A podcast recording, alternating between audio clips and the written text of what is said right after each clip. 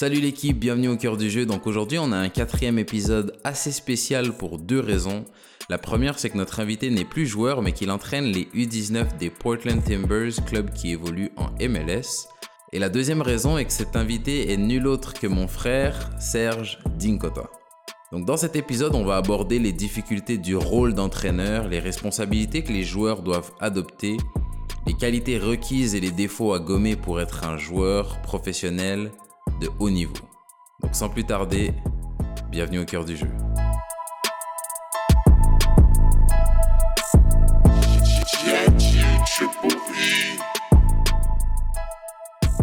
Alors euh, Serge, bienvenue au, cœur du jeu. Merci.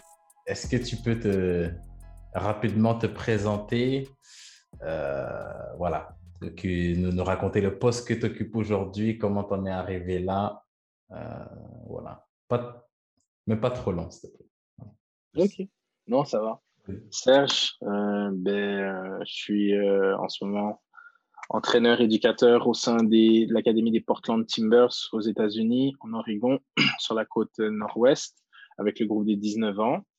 Et puis, je suis arrivé là euh, en étant par, euh, auparavant à, l'Impact de Montréal, qui est maintenant le Club Football Montréal, CF Montréal, où euh, j'ai été éducateur avec les 15 ans, les 14 ans, les 13 ans. Et puis, je suis arrivé ici, en fait, vraiment pas par accident, mais c'était pas quelque chose qui était prémédité. J'ai rencontré à l'époque l'entraîneur des l'éducateur des 17 ans dans le cadre d'une formation qui s'appelle IFCL, donc un partenariat entre la MLS et la FFF. Et puis, euh, on s'est lié d'amitié. On s'est appelé à la fin de notre formation pour euh, quelque chose de complètement hors sujet. Et puis, on en est venu à lui qui me propose de, de, avec ma, copine à l'époque, qui est très rapidement devenue ma fiancée, puis ma femme. Elle nous propose de déménager, en fait, à Portland. Et puis on a accepté, et puis nous voilà, trois, presque trois ans plus tard. Euh, voilà. D'accord. Donc, quand est-ce que tu as commencé à coacher? Tu as dit éducateur-formateur. C'est, tu mets, tu t'accordes de l'importance à ces mots-là ou coach pour toi c'est la même chose? En fait, j'ai dit éducateur-entraîneur. Ah, pardon. Et euh, non, mais c'est, c'est oui, je pense que je grandis, je me développe en tant que formateur. J'ai l'impression que et je pourrais me tromper, mais j'ai l'impression que formateur, c'est ça, c'est un mot qui a un peu plus de poids, qui, qui, a, qui signifie un peu plus d'expérience, j'ai l'impression. Et, euh, et, donc, ouais, je pense pas que je ne me, je ne me considère pas apte à m'appeler formateur. Peut-être que certaines personnes me considèrent comme formateur, mais pas moi. Euh, éducateur, entraîneur, oui, des mots importants que je distingue.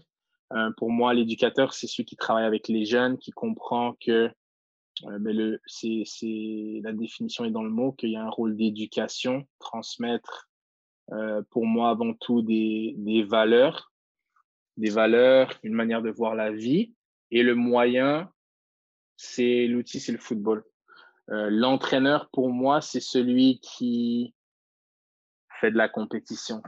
Les éducateurs font aussi de la compétition, mais l'entraîneur, pour moi, c'est, c'est celui qui est en charge de l'équipe pro. Donc, mmh. l'entraîneur, c'est la compétition, c'est gagner en tant qu'objectif premier. C'est pour ça que je fais la distinction, même si des fois je dis entraîneur parce que c'est plus facile. En anglais, on dit head coach. Euh, mais voilà. OK. Et est-ce que tu. Comment tu vois ce. Comment dire Comment tu vois ce rôle-là? Donc, tu dis éducateur-formateur. Aujourd'hui, tu es avec les 19 à Portland. Je ne sais pas si tu l'as dit. Mmh donc, tu es avec les 19 à Portland. Donc, tu n'es pas avec des seniors. Tu es euh, tes ensembles de formation. Mais c'est quoi pour toi la responsabilité numéro un de ce, de ce poste-là? On, va dire, on va dire coach pour le reste de l'entrevue, ça va être plus simple. c'est quoi, quoi pour toi la responsabilité numéro un du coach? Et est-ce que tu vois une différence entre on va dire, la responsabilité que toi, tu considères que tu as en tant que coach et la responsabilité peut-être que les joueurs te, te, collent de par ce poste-là. Je ne sais pas si c'est clair ce que je dis. Non, non, je comprends. Euh, comment moi, après, tu t'as demandé comment moi. Donc, par, par définition, ça va être ce que je veux dire, ça va être subjectif, ça va être de ma perception, Mhm. mon vécu, mon expérience. Pour moi, le coach, euh, c'est ça, ça reste, c'est ben, ma, ma, vision un peu du, rôle a évolué. Et en amont, je disais, je donnais les distinctions, mes distinctions que je fais entre éducateur et entraîneur. Et euh, le coach ou l'entraîneur, peu importe la langue qu'on utilise, pour moi, c'est des rôles, en fait, des fonctions dynamiques. Je, je me suis peut-être mal exprimé dans un premier temps. C'est que si je prends un exemple, par exemple, on joue un match, on est mené 1-0 et, et, et, à ce moment-là, ben, oui, on est dans une démarche où on veut que les joueurs apprennent à résoudre des problèmes, euh, gérer l'adversité que, le, que le, le match, la dynamique du match ou que le résultat peut, peut causer mais on veut aussi au final gagner. On ne va pas délibérément, en fait, enfin, je sais pas, j'ai jamais rencontré quelqu'un qui délibérément va dire non, on, on va perdre ce match-là et qui va, Mhm. qui va mettre en place des, des choses, qui va œuvrer pour perdre. Donc, on va essayer de gagner. Donc, à ce moment-là, je considère que es un entraîneur parce que là, c'est trouver des moyens concrets pour obtenir un résultat ou une performance. Euh, et par contre, si à la, à la fin du match, par exemple, on perdait ce match-là 1-0, dans l'exemple que je donne, ben, et que les joueurs boudaient et, et, rentraient au banc sans vouloir donner la main à l'adversaire aux arbitres, ben à ce moment-là, on va leur demander, je vais leur demander d'aller donner la main à chaque adversaire, à chacun des adversaires et, et, aux, et, aux, et aux, officiels. Et là, je considère que là, c'est l'éducateur qui comprend qu'au-delà du résultat, de la okay. déception, il faut, il faut quand même euh, demeurer respectueux, etc. etc. Donc, c'est juste pour, là, je, je m'écarte un peu de ta, ta, ta, question que tu viens de poser là, mais c'est juste pour, pour euh, préciser en fait ce que j'ai dit en amont par rapport à éducateur-entraîneur, c'est dynamique. La même Mhm. personne, un instant, peut avoir un comportement d'entraîneur, l'instant d'après, un comportement d'éducateur. Et donc, moi, ma vision de ce rôle-là, c'est justement euh, savoir en fait quand porter quel chapeau. Et il y, y, en a plusieurs autres. On pourrait parler de Okay. psychologue, on pourrait parler d'amis, de confidents, de pères, de grands frères, dépendamment de, de, de, de du relationnel avec les joueurs. Euh, euh, et, euh, et, donc, oui, et donc, ces, ces, différentes, ces diverses fonctions-là font partie de, de ce rôle, c'est comme ça que je l'appréhende, mais si je devais donner une mission que, encore une fois, que je me donne, que je considère que j'ai en tant qu'entraîneur, c'est vraiment euh, coach. Je sais pas comment. T'as dit on va dire coach. Alors coach, c'est aider chaque individu vraiment à, à, grandir, à évoluer, à progresser. Okay. Donc je vois vraiment chaque individu comme une entité à part, avec chacun ayant un point de départ différent et un point d'arrivée donc différent aussi par le fait même. Et mon rôle, ce que je considère, c'est vraiment aider chaque individu à se rapprocher, à tendre vers ce point d'arrivée, c'est un peu faux de dire point d'arrivée, mais attendre vers, vers euh, l'avant, vers l'évolution. C'est vraiment okay. ça que je vois mon rôle de manière globale. OK. Et est-ce que tu sens une tension par moment entre la manière dont toi, tu vois ce poste-là et peut-être ce que les joueurs attendent de toi? Oui. Oui, tout à fait. Est-ce que tu as des exemples? Ouais, j'ai un exemple tout de suite en tête. Euh, j'ai un jeune cette année euh, qui, je considère, est en retard par rapport au niveau où il doit être en tant que joueur d'un club professionnel en U19. Et euh, ce que on, on, en est arrivé à un moment où il, a, il avait beaucoup de frustration parce que il sentait qu'il progressait. Et si je suis tout à fait honnête, je pense qu'il progressait aussi. Euh, mais il n'était pas nécessairement performant. Mm-hmm. Et euh, du coup, ben, son temps de jeu était affecté par ça.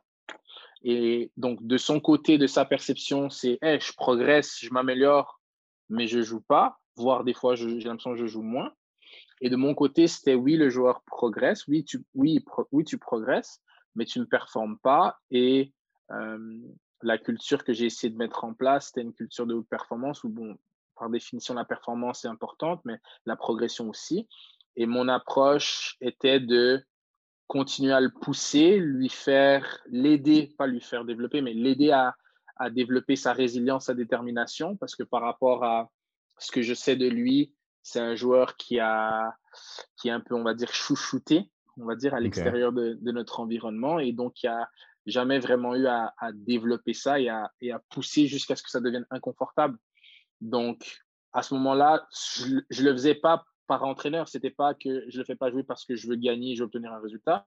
C'était vraiment plus euh, dans mon rôle ou dans ma ah, et en portant ma casquette d'éducateur que je me disais c'est important qu'il développe ces choses-là parce que dans la vie il va vivre il va expérimenter faire face à des mmh. difficultés et s'il n'apprend pas à développer un peu de résilience et à pousser quand c'est dur il va être en difficulté donc c'était plus ça un peu l'approche et donc voilà là je te, je te donne un exemple j'en aurai d'autres mais un exemple qui qui illustre bien comment ben, ce rôle-là que je me suis donné ou que, que je considère que j'ai est venu en, conflit un peu avec euh, ce que le joueur attendait de moi, qui était simplement de ben, valorise-moi, récompense-moi. Mmh. Je, je, progresse, je joue pas.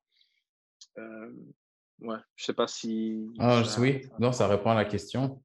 Après, je me dis juste, c'est compliqué. La, la, ligne, elle est quand même fine entre. Euh, comment dire? Parce que ce jeune-là, tu sais pas comment il va réagir non plus. Donc, si jamais ce jeune-là, euh, on va dire, tu le pousses à se transcender, à sortir de sa zone de confort, à, à, voilà, à, se, à, se transform, à se transformer, si dans le processus, dans, dans ce cheminement-là, ce jeune-là, il se, il se, il n'y arrive tout simplement pas. Il se passe quoi avec lui? Parce que de ma, de ma, de ma perspective, comment dire, je comprends la perspective du coach qui voit ça globalement, mais pour l'individu, je me dis, c'est bien beau tout ça, mais comme, exactement comme le jeune dit, je me suis amélioré, euh, peut-être que je mérite du temps de jeu. Si jamais au final, je me dis, bah, c'est bon, tu m'as poussé au point de rupture, euh, j'arrête. Est-ce que dans ton rôle d'éducateur, est-ce que tu penses encore avoir réussi? Ou euh, voilà, que comment, comment tu vois ça en fait? Si jamais, si jamais cette technique-là échoue avec ce jeune-là, quand on, prend ce jeune-là euh, comme exemple? Non, tu, poses une bonne question et c'est une question qui est difficile parce que tu dis est-ce que tu as réussi? Et je suis quelqu'un qui se met beaucoup de pression et j'ai un fort, euh, en psychologie, on appelle, on appelle ça le, locus de contrôle interne ou externe. Donc, c'est-à-dire que je m'attribue les, les, réussites et échecs qui m'arrivent euh, versus le locus de contrôle externe. C'est quand une réussite ou un échec ne dépend pas de toi, mais c'est tout le temps la faute de quelqu'un d'autre ou grâce à mmh. quelqu'un d'autre. Et donc, je suis exigeant envers moi je m'attribue mes réussites, mes échecs. Donc, quand tu dis est-ce que j'ai réussi, est-ce que je réussis si le joueur abandonne, ben, c'est sûr que mon premier réflexe, c'est de dire non, j'ai pas réussi.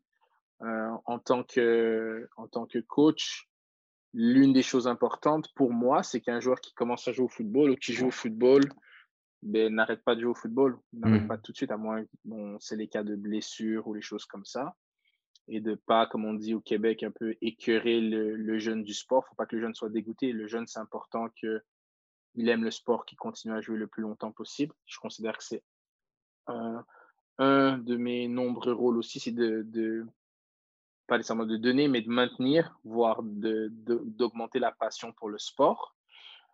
Euh, mais euh, j'essaye aussi euh, influencer depuis plusieurs années par une personne que je considère comme un, comme un mentor. J'essaie aussi de, de responsabiliser euh, les jeunes.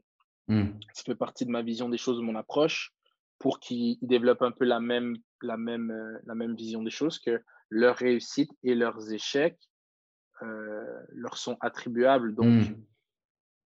quelqu'un m'avait appris un jour, c'était un sélectionneur, c'était un des sélectionneurs qu'on a eu au Canada, il nous avait fait une présentation lors d'une formation et puis il donnait l'exemple d'une joueuse qu'il avait qu'ils avaient gardée après une, une des, des, Coupes du Monde.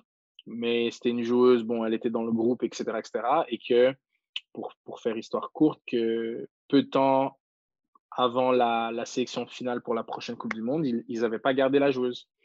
Et puis elle comprenait pas. Et puis dans ses justifications, elle, elle disait, mais j'ai toujours été là pendant toutes ces années entre les deux coups du monde, j'ai toujours été dans le groupe, etc. etc. Et, en fait, elle disait, vous m'avez euh, vous m'avez pris de court sans, sans prévenir un peu. Et, en fait, ce qu'il nous racontait, lui, c'est que l'apprentissage qui avait été effectué à ce moment-là par lui-même, par son staff, c'était de, de. Parce qu'eux, ils l'avaient gardé pour faire plaisir, parce qu'ils se disaient, bon, elle est dans le groupe, bon, elle est dans le bas du groupe, mais allez, on va la garder. Et ils avaient réalisé qu'au final, la meilleure chose qu'ils auraient, qu'ils auraient, qu'ils auraient pu faire pour elle et même pour eux, c'était, ça aurait été de, après cette première Coupe du Monde-là, de la, de la couper, de la mmh. retrancher. Elle aurait pris la claque à ce moment-là et elle aurait eu du coup ben, 3-4 ans, 2-3 ans pour se réajuster. Euh, et au final, ce qu'ils avaient dit, la conclusion, et c'est quelque chose que j'ai jamais oublié, c'est à ce moment-là, on aurait pris la bonne décision parce que soit on l'aurait retiré du groupe et puis ça aurait, elle aurait vécu de l'adversité, elle aurait dû faire preuve de résilience, de détermination, elle se serait battue et elle serait revenue plus forte, soit elle aurait abandonné. Et dans tous les cas, on aurait eu raison. Et c'est un mmh. peu l'approche que, que j'ai euh, adoptée depuis ce moment-là. Ça m'a fait réaliser que au final, en, tant en, tant que coach, on prend des décisions, on n'a pas tous les paramètres, on ne détient pas la, la, science infuse. Euh, on fait des erreurs très certainement et souvent, comme les joueurs, comme les arbitres, comme, comme, comme n'importe qui impliqué dans le monde du sport ou dans la vie, de, pour, pour, pour ainsi dire. Euh, et oui, et au final, ben, on prend des décisions et du point de vue du coach, on pourrait dire, ben, on prend toujours la bonne décision parce que soit le joueur il va, il va quand même réussir malgré ça et ça va quelque chose qui va le motiver. Hmm. Soit le joueur va pas réussir, il va s'effondrer. Et puis on a, il y a des tas d'exemples. Si je prends par exemple un exemple, Antoine Griezmann, on sait qu'il a essayé dans les clubs de centre de formation, si je dis pas de bêtises, en France à la base, ça n'a pas fonctionné, ce qui l'a, ce qui l'a amené à, à, s'exiler vers euh, l'Espagne, où il a finalement réussi. Donc les gens qui l'ont pas pris dans les clubs français au départ, est-ce qu'ils avaient tort ou pas, si on regarde ce qu'il est devenu, on pourrait dire que oui, ils avaient tort. Mais on pourrait aussi dire qu'ils avaient raison par rapport à où, là où Antoine Griezmann était à, ce moment-là. Et justement, ben, c'est, il, a, il a, au lieu de se dire, j'imagine, hein, je ne le connais pas, mais j'imagine que ça a été euh, une opportunité pour lui de développer de la résilience, de la détermination, ça l'a motivé. Et au final, il, il a réussi. Donc, c'était la bonne décision, parce que peut-être que si Antoine Griezmann avait signé dans un des clubs de, dans, un des clubs, dans un club français ou dans un centre de formation française, peut-être qu'il ne devient pas le joueur qu'il est aujourd'hui. Hmm. Donc, euh, pour ce joueur-là, j'en reviens à la même chose. C'est qu'à un moment donné, si le joueur il, euh, il abandonne, bon, oui, c'est un échec parce que peut-être que certaines choses auraient pu, auraient pu être mises en place ou gérées différemment. Euh, et puis, en parenthèse, je dis simplement que je pense que l'objectivité l'adaptabilité sont, des, sont des, des, qualités importantes pour justement éviter d'en arriver là, parce que vu qu'on ne veut pas que le joueur abandonne. En tant que coach En tant que coach, oui, pardon. Euh, ben, il y a sûrement à un moment donné des signes précurseurs. Ce n'est pas le, du jour au lendemain, le joueur arrête, c'est hey, là, il perd un peu de la passion et peut-être lui donner un, un, petit bonbon ou quelque chose pour, qui, pour lui permettre de s'accrocher. Parce qu'au final, ce n'est pas je veux faire les choses comme ça, c'est je fais les choses en fonction du jeune, de son profil, et pour l'aider. Donc, à partir du moment où quelque chose ne l'aide pas, lui est détrié mental, et là, je suis pas, pardon si je, je traduis de l'anglais, mais à partir de le contraire de bénéfique, pardon. mais à partir du oui, et du moment où, où ça, ça, ça, dommage le, le jeune, là, il faut s'ajuster. Donc, c'est une longue réponse un peu, mais. Euh non, mais tu as touché plein de trucs, euh, plein de trucs intéressants parce que même je me suis un peu fait l'avocat du diable, mais dès que tu as posé la situation, dans ma tête à moi, je me suis dit, au final, c'est vrai que tu es quand même, tu plus dans le foot loisir, tu es dans un centre de formation. Et si, quand je repense à mon expérience aussi, je me dis que c'est un peu ce que là, où tu en es venu avec ta réponse à la fin, c'est que les échecs que j'ai eus, aujourd'hui, je les regarde comme des, des points positifs. Et je me dis, ce jeune-là, tu es en centre de formation. Oui, on est là pour te, pour te former en tant que joueur, pour t'éduquer, mais il y a quand même une finalité qui est précise, qui est tu dois finir par devenir un joueur professionnel. Et si tu n'as pas ce qu'il faut pour endurer cette période-là de disette où es juste es moins bon que les autres. On va pas se cacher, tu es moins bon que les autres. Même si tu t'améliores, il y a quand même un standard qui est là. Euh, et puis, tu es légèrement en dessous. Si tu n'arrives pas à serrer les dents, t'accrocher pendant assez longtemps pour rattraper ça et finir par euh, atteindre l'objectif, peut-être que tu n'es juste pas prêt aussi. Mm. Peut-être que tu n'es juste pas prêt. Et je me dis que, ouais, exactement là où tu en es arrivé avec ta réponse à la fin, c'est que je me dis, s'il se casse les dents, moi, de ma perspective de joueur, et je sais qu'il y a beaucoup de joueurs qui ne le voient pas nécessairement comme ça, je me dis, bah, c'est ce locus de contrôle interne, c'est ça? Mm-hmm. bah, Je pense que le, joueur doit l'avoir aussi. Mais euh, voilà. Et, et, quelque chose qui est difficile, c'est avoir cette relation-là d'honnêteté. Euh, un autre, euh, une autre flèche importante à avoir dans son, dans son carquois. Mais l'honnêteté, et je pense que l'un des problèmes, c'est que souvent, et encore une fois, c'est ma perception des choses, ma perception du travail, euh, ma personnalité aussi, le, relationnel que j'essaie d'établir avec les joueurs, c'est que j'essaie d'être honnête avec les joueurs. Je leur dis d'emblée, quand je rencontre un nouveau joueur, je dis, moi, je vais être la personne qui va toujours te dire la vérité. Je vais préférer te dire une vérité qui va te rendre triste, peut-être qui va te donner, faire verser des larmes, mais que ce soit la vérité, que te mentir pour te garder heureux. Mmh. Et, et, je pense que c'est quelque chose qui manque parce qu'une fois que les. Et je pourrais te donner une autre anecdote d'un joueur avec qui je discutais sur les raisons pour lesquelles il n'avait pas commencé ou pourquoi son temps de jeu avait été amoindri ou revu à la baisse, par exemple. Et je lui ai dit, tu vas peut-être pas être euh, d'accord avec moi, mais voici les raisons. Et je lui ai étayé les raisons. Et j'ai été surpris, mais ce que le joueur à la fin m'a dit. Et je lui ai demandé, euh, est-ce que tu es satisfait? Et euh, ce que le joueur a répondu, il a dit, il n'est pas nécessairement d'accord, mais il est satisfait que je lui ai dit la vérité et que j'étais honnête avec lui. Il dit tout ce que je peux demander, c'est d'être honnête. Il dit, mmh. je suis pas nécessairement d'accord, mais tant que tu me dis que tu es honnête, ça, je l'apprécie, je l'accepte et on va de l'avant. Et on a continué à bien travailler avec, avec euh, ce joueur-là. Ce joueur et, et, je pense que ça, c'est quelque chose qui, qui manque parfois, c'est cette honnêteté de aujourd'hui, comme tu l'as dit toi-même, eh mon grand, aujourd'hui, à l'instant T, c'est pas assez bon tu n'es pas assez bon sur tel, tel aspect. là, je, pour ça, je, je ramène l'objectivité parce que c'est quoi Juste se faire dire qu'on n'est pas bon, ça n'aide pas à, construire, à progresser. À... Donc, c'est pas assez bon sur tel, tel aspect. Je n'ai pas besoin d'en de, de, dire long là-dessus, mais en ce moment, on, sait que à l'époque où on est avec la, technologie et toutes les vidéos, etc., c'est quelque chose de, fondamentalement important de, de, fournir cet accès-là aux, jeunes pour qu'ils puissent voir, parce qu'entendre, entendre, entendre, mais, mais quand le joueur y voit et quand le joueur a une séquence de cinq clips, euh, cinq petites vidéos où il voit qu'il est dans des situations de centre et que sur les cinq, il n'y a qu'un seul centre qui met, qui arrive dans la boîte, trois fois il déborde, il, déborde, son, adversaire et ça sort en coup de pied de but. Une fois, il met un centre au troisième poteau et que tu lui dis qu'il faut travailler sur ta qualité de centre, ta qualité de centre, elle n'est pas assez bonne. Mmh. Le joueur ne peut pas se cacher. Déjà, toi, en amont, en tant qu'éducateur, entraîneur, coach, tu es conforté par le fait qu'il n'est pas assez efficace dans le dernier tiers sur sa dernière passe, tu le vois. Mais le joueur aussi le fait dire, et là, il le voit, et il peut pas, il n'y a pas d'échappatoire à ce moment-là.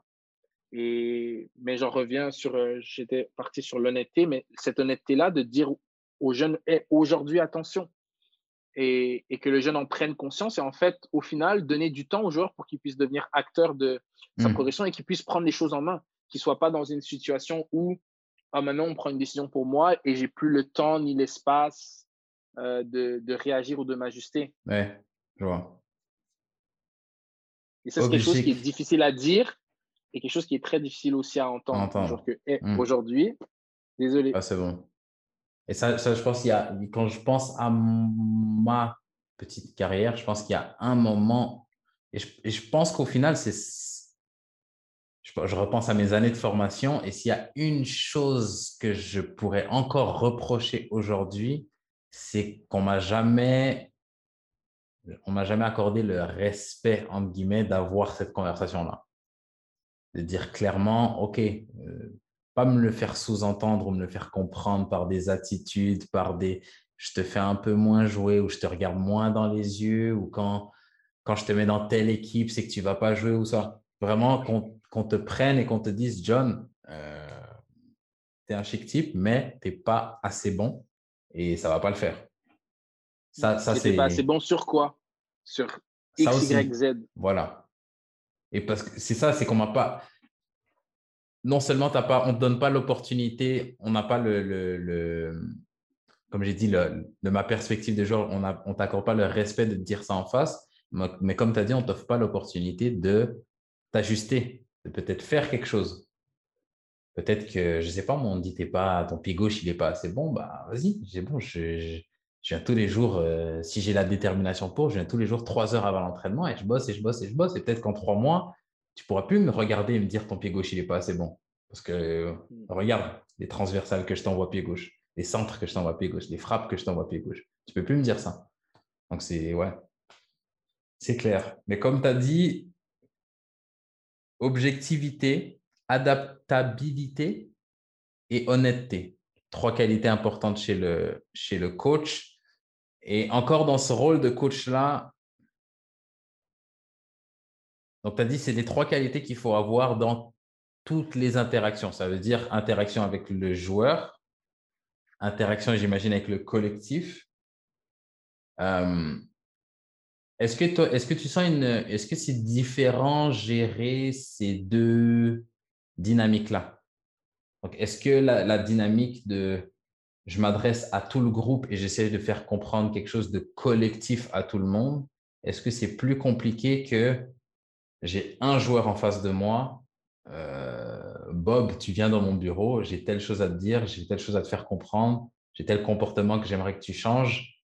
Euh, quelle, quelle, quelle, euh, quelle dynamique est la plus compliquée à gérer selon toi? Oh, c'est une autre bonne question.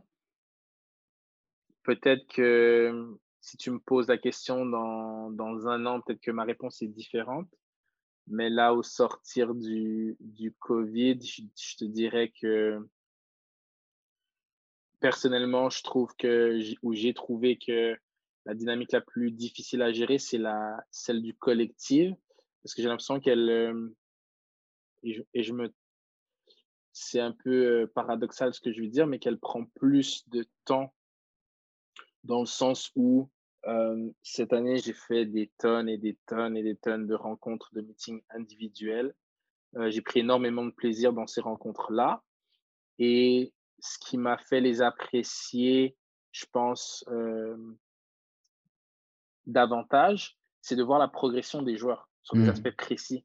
Donc, on passe du temps à décortiquer le match ou à analyser un match, à analyser la performance sur des aspects précis, et que d'une semaine à l'autre, tu vois vraiment une, une, une, progression. Après, comme je dis, peut-être dans le temps Covid, peut-être que ma, perception est, est, impactée parce que bon, on n'a pas eu énormément de compétition.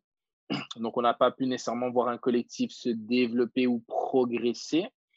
Euh, et, euh, et, par le, par, et pardon, à cause du fait qu'on n'ait pas énormément de compétition, collectivement, il n'y a pas nécessairement, euh, comme je disais, cette histoire-là qui a pu se créer en termes de progression parce qu'il y a eu beaucoup, euh, du moins c'est comme ça que ça a été géré chez nous, il y a eu beaucoup de rotation, tu vois, au niveau des joueurs. Le temps de jeu, ça, a été vraiment focalisé sur garder les joueurs en santé, garder tout le monde connecté, concerné euh, et préparer la, mmh. prochaine saison. et j'ai l'impression et peut-être que je me trompe, mais j'ai l'impression que c'est plus facile de faire progresser un individu que de faire progresser l'équipe collectivement. Mmh. Euh, donc, euh, ouais, je, trouve que c'est pas nécessairement. Euh, je sais pas si c'est une réponse qui va t'avoir plu, mais.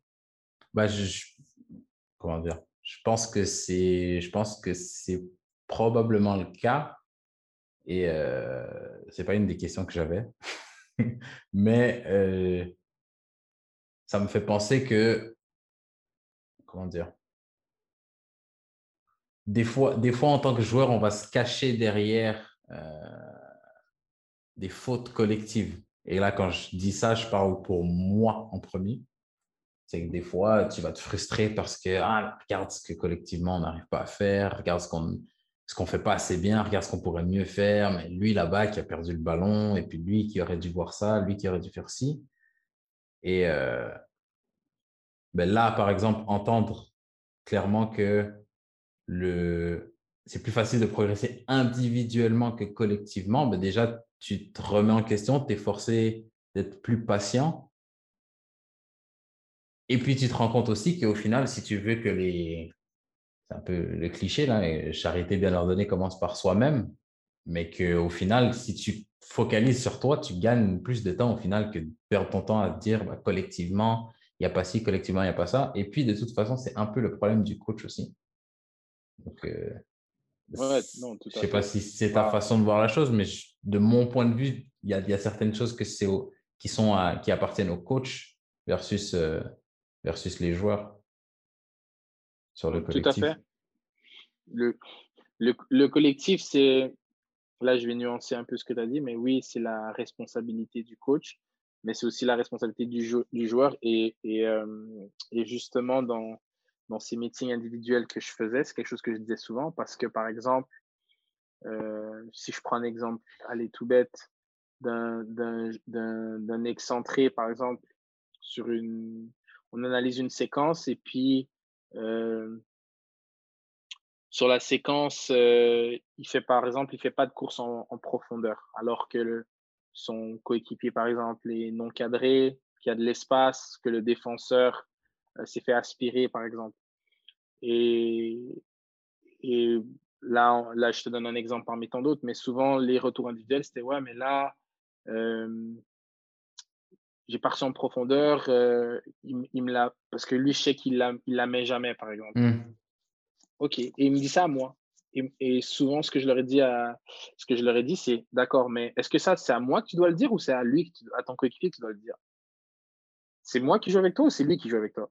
Ah ouais, c'est lui. Et j'ai essayé de leur faire mmh. comprendre que le coach met les bases, met le cadre. Après, c'est les joueurs à l'intérieur qui doivent le faire vivre. Si le coach doit animer, je ne sais pas si le mot est juste, mais animer chaque interaction, ça ne va, jamais fonctionner. Le collectif n'y arrivera pas. Mais si le, coach donne des idées, je pense, claires, cohérentes, et que les joueurs, après, aussi, encore une fois, sont responsabilisés, je pense que ce n'est pas non plus euh, inné que les joueurs vont, vont se parler, vont régler des situations, des problèmes ensemble. Mais si c'est quelque chose qui est, encore une fois, qui fait partie du cadre, que voici les idées, maintenant, vous, vous devez euh, interagir, créer des connexions, augmenter, les, augmenter la, qualité des échanges. Euh, et c'est une responsabilité que vous avez, ça fait partie aussi de notre cadre, parce que c'est vous, on veut faire de vous les acteurs, on veut pas que vous jouiez. À chaque fois qu'il y a un problème, vous tourniez la tête vers la ligne de touche et coach, on fait quoi maintenant? Encore une fois, ça c'est une, vision, c'est une vision des choses.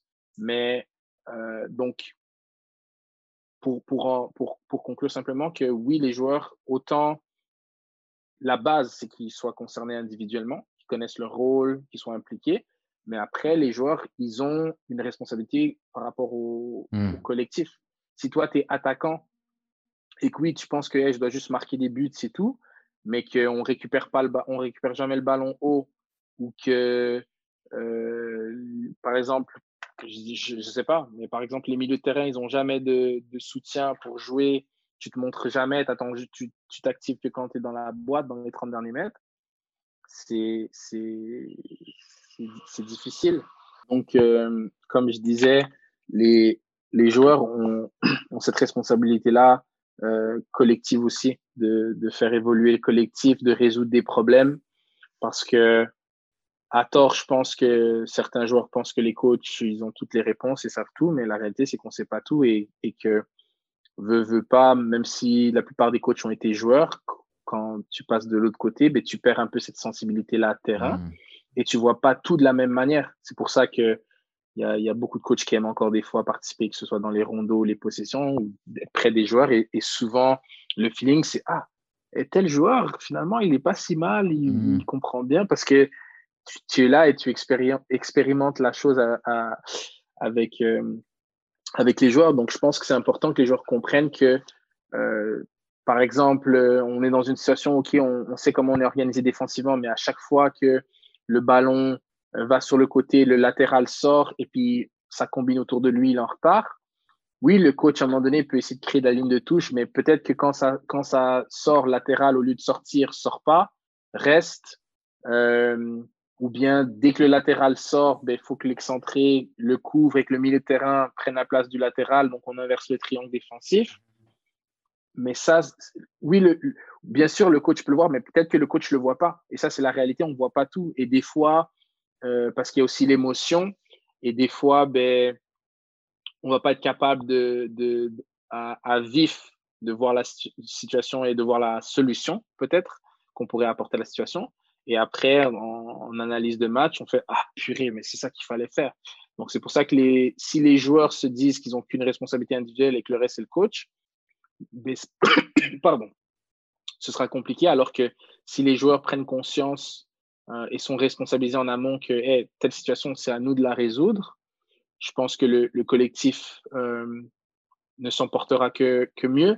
Et je pense que les meilleures équipes et les équipes qui vont plus loin, oui, c'est des équipes avec des, des, très bons joueurs individuellement, des très bons coachs, mais je pense que c'est des équipes aussi où les, où les, où les, euh, au final, les, les, joueurs font une grosse différence parce qu'ils sont aussi capables de, ils sont aussi responsabilisés collectivement. Hmm. Est-ce que, est-ce que tu penses que cette, cette responsabilisation-là qu'un joueur individuel doit prendre, est-ce que tu penses que c'est au coach de lui donner le sentiment qu'il a cette responsabilité-là ou à partir du moment où tu es joueur, tu as une responsabilité individuelle et aussi une responsabilité collective. Ça fait juste partie du job. Comme, comme euh, personne n'a besoin de dire au coach, euh, c'est à toi de gérer le collectif. C'est ton job, oui. Je, je, pense que, je pense que c'est quelque chose, surtout à partir de la formation, qu'il faut euh, insuffler. Mmh. Je pense que c'est quelque chose qu'il faut insuffler à partir de la formation, que le joueur est, est, est responsable. Euh, je pense que par le passé, puis bon, je ne sais pas, plusieurs années auparavant, je pense que c'était beaucoup. Tu fais ce que le coach dit, le coach dit saute, tu sautes et tu penses, tu quasiment tu penses pas, tu n'es qu'un qu'un exécutant. Mais je pense que euh, de plus en plus, on, on, tend et on est déjà dans, dans les meilleurs leaders, je pense, les meilleurs entraîneurs sont, sont déjà à ce niveau-là où ils, responsabilisent les joueurs, leur donnent de l'autonomie, leur donnent du pouvoir, de l'initiative. C'est ça le mot que je cherchais, pardon. Mm. leur donne vraiment de l'initiative. Je te donne un exemple concret qui nous est arrivé, nous, il y a, il y a deux semaines, on avait nos playoffs et euh, on joue notre premier match et puis ça a été un casse-tête de, de, de, de, déterminer une, une, ligne arrière à quatre qui allait commencer parce que mon, mon latéral gauche, euh, qui a un rôle spécifique dans notre animation offensive, il était blessé donc il ne pouvait pas jouer. Et donc, du coup, j'avais trois, trois arrières centraux. Donc, partant de la gauche, le, le, latéral gauche, le central gauche et le central droit, c'était des trois centraux. Et, euh, et puis, le, le, seul vrai latéral que j'avais, c'était le latéral droit. Et puis, on était en discuté sur la première mi-temps, on était mené 1-0.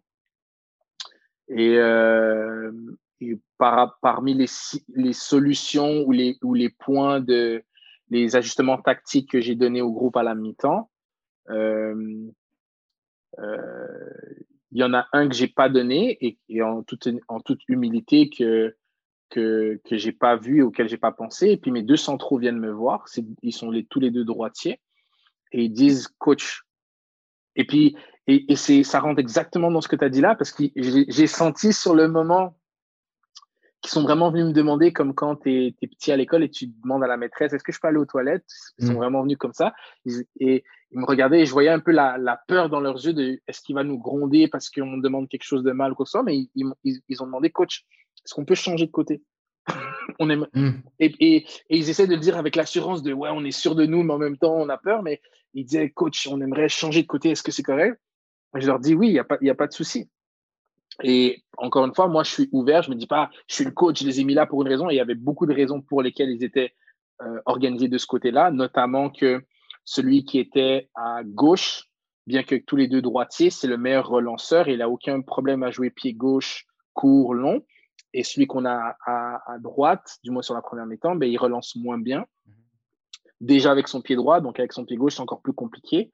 Euh, et l'un des ajustements à faire, c'est comment justement relancer derrière. Euh, mais je leur fais confiance et puis c'est euh, quelque chose que j'ai créé une relation avec elles ou avec eux où il y a cette communication, ce dialogue et on fait le changement.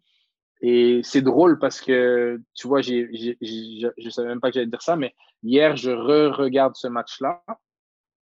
Et le deuxième but, je pense qu'on marque. et, et, pareil, je, vais le dire avec toute humilité, j'ai pas peur de, de me moquer de moi-même mon central droit sur la deuxième mi-temps, qui est le meilleur relanceur. Il fixe, il fixe, il fixe, et puis il y a un boulevard à droite. Et je lui crie de jouer à droite. Et finalement, il joue dans l'axe, on joue à gauche, on prend de vitesse, centre, but. Hmm. et je et, et, j'ai regardé ça et je me suis dit, il faudrait que je lui demande pardon à la reprise. Il faudrait que je lui dise, sur cette action-là, je t'ai crié dessus parce que tu n'as pas joué à droite. Mais même si c'est arrivé trois passes plus tard, mais on a quand même marqué par. Et c'est parti de ton choix de finalement jouer à, à gauche. Donc, et au final, on gagnera le match 3-1. Euh, et ça, je pense c'était le. Ouais, je pense pas que c'était l'égalisation. Je pense que c'était le deuxième but. Euh, mais au final, on en revient à OK, peut-être que ça serait arrivé quand même si les joueurs étaient restés chacun de leur côté. Mais c'était simplement pour, pour euh, renchérir sur cet aspect que les joueurs individuellement, ils ont une responsabilité collective. Et là, cette initiative que mes deux centraux ont pris nous a probablement aidé à gagner ce, ce, hmm, match-là. Après, je me dis, je suis d'accord avec tout ce que tu as dit, mais j'essaye de, de retranscrire ça chez des seniors. Et je me dis, là où je pense qu'il y a peut-être une différence fondamentale, c'est que euh, bah, on n'est plus en formation, en fait. Ça veut mm-hmm. dire que des fois, je pense qu'il y a des joueurs qui, euh, qui vont avoir peur de prendre certaines initiatives parce que si je, le coach m'a dit de jouer à droite, mais je fais la passe dans l'axe, si cette passe-là, elle est coupée et qu'on prend but, peut-être que c'est la fin de ma saison. Et c'est là où je me dis, euh, et, je pense. De, ma perspective, je me dis, c'est le sport, le foot, c'est un sport d'erreur. Donc, il faut quand même faut, faut, faut prendre ces risques-là. Mais si j'essaie de me mettre à la place du joueur qui a cette réflexion-là, je peux comprendre qu'ils se disent, euh, c'est quoi, je vais peut-être pas prendre le risque. Hein. Peut-être pas prendre le risque. Ouais, je, je pense que c'est plus question de, de culture que de, que de niveau. Je comprends tout, ce, tout à mmh. fait ce que tu dis. Les erreurs au niveau professionnel, elles coûtent beaucoup plus. Euh, mais je pense que l'erreur, elle est stigmatisée à ce niveau-là versus euh, une culture où, encore une fois, on, va parler de l'initiative. Donc, parce qu'à partir du moment où tu parles d'initiative, et pas de prise de risque, mais à partir du moment où, comme tu l'as dit, le foot, c'est un sport d'erreur et à un moment donné, les buts sont marqués parce qu'il y a des erreurs. Si les équipes ne faisaient jamais d'erreur, les matchs finiraient 0-0 tout le temps mm. ou 10 à 10. Et et je pense que à partir du moment, et ça c'est propre à chaque entraîneur, mais si un entraîneur promouvoit euh, ou promeut, je ne sais plus, je, traduis de l'anglais, euh, l'initiative, met de l'avant l'initiative et l'encourage, ben, il, est aussi, euh, il est aussi prêt à assumer les, les conséquences. Et, un, hmm. et un, un, bon exemple très médiatisé, un des meilleurs entraîneurs au monde, Pep Guardiola, quand Stones, à, à ses départs, il était critiqué quand il faisait une bourde et qu'il perdait il disait que Stones a plus de courage que vous tous dans la salle ici parce qu'il joue, il défend à 50 mètres de son but, etc. etc. Mm. Donc, il, il, il, était cohérent et puis il avait la capacité et puis son groupe lui rendait bien aussi, tout ce qu'ils ont gagné pour mais, lui. Mais, Guardiola, il avait un contrat sur plusieurs années aussi. Ouais, non, donc, donc, donc voilà, il y a, y a, toujours, il y aura toujours ce truc-là de oui, mais là, moi, j'ai pas le temps, oui, mais etc. etc. Tu prends une équipe, tu es entraîneur, tu prends une équipe qui, qui veut éviter la relégation, tu as quand même le choix. Est-ce qu'on va focaliser sur défendre en premier, défendre, pas prendre de but et, et, euh, et faire des matchs nuls et puis se sauver comme ça de la relégation Ou est-ce qu'on va être, on n'a rien à perdre, on va essayer de marquer deux, trois buts par match et puis. Mhm. Donc, je pense qu'il n'y a pas de bonne, mauvaise réponse. C'est tout, tant que tout est cohérent, tant que le projet est cohérent du début à la fin sur tous les aspects. Et je pense que ça vraiment encouragé, créé l'initiative c'est important. Mais ça n'arrive pas en match si ça n'arrive pas à l'entraînement. Mm. Moi, personnellement, je ne crois pas à ça. C'est quelque chose qui est travail qui est mis en place. Donc, euh, ce qui, ce qui moi est arrivé, ce qui moi est arrivé avec les joueurs, non, pardon, je disais, j'allais juste conclure en disant, ce qui moi est arrivé avec les joueurs, ben, quelque part, c'est aussi le, le c'est récolter les fruits de ce qui a été mis en place où euh, j'ai fait beaucoup, euh, notamment sur la deuxième partie de saison, j'ai fait beaucoup d'activités de jeux où ils s'organisaient avec des règles différentes où les joueurs, il y avait sans que je les nomme, il y avait des captains qui s'occupaient de donner les consignes à chaque groupe et ils parlaient et j'insistais beaucoup sur qu'ils résoudent les problèmes ensemble, qui, qui, se, qui se parlent, qu'ils arrêtent à chaque fois qu'il y en a un qui levait le bras pour se plaindre quelque chose. Ils disaient, c'est pas moi qui dois le dire, c'est à lui. Et au final, ça a créé quelque part, j'ose croire, j'ai envie de croire, cette place pour que les joueurs, ben, à, la mi-temps de ce match-là, se disent ben, c'est quelque chose qu'on fait et on, et, on, et on va aller voir Serge. Tu vois, s'ils mmh. avaient eu peur ou si c'est pas un environnement que j'avais créé, ils disent rien à la mi-temps et peut-être qu'on perd le match. Mmh. Tu vois, parce que ben, je pouvais pas tout voir et j'avais pas vu. Et c'est là où, je, ouais, où là, créer cet espace-là, je pense que là, c'est entièrement, presque entièrement, du moins, la, la responsabilité du coach. Mmh. On a passé beaucoup plus de temps que prévu sur le rôle du coach, mais j'ai encore des questions. Euh, donc, je t'ai posé la question. Je t'ai posé la question de savoir quelle dynamique était plus compliquée à gérer entre la relation individuelle coach-joueur et la relation coach-groupe, la relation plus collective. Euh, entre les joueurs. Donc, il y a différents statuts. On a, si on fait trois grandes catégories, tu as titulaire, remplaçant et on va réserviste, on va dire ça comme ça. Après, en, centre de formation, je pense que c'est différent. Donc, peut-être que si ça ne s'applique pas, tu peux peut-être sortir de ta situation et te référer à, ta philosophie, voir comment tu gérerais ça chez les, chez seniors. Mais euh, dans ces trois, dans ces trois cas de figure-là, titu, remplaçant, réserviste, est-ce qu'il y a un, est-ce qu'il y a des situations, une dynamique qui est plus facile à gérer ou une dynamique qui est plus compliquée à gérer selon toi?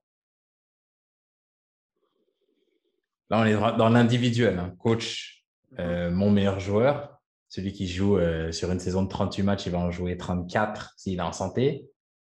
La relation coach, celui qui va en jouer 28, mais il y en a 14 là-dedans où il est remplaçant et euh, coach avec le joueur qui va en jouer 7 et les 7, il va, il va jouer que 5 minutes. Non, mais encore une fois, là, il faut, faut, que je passe.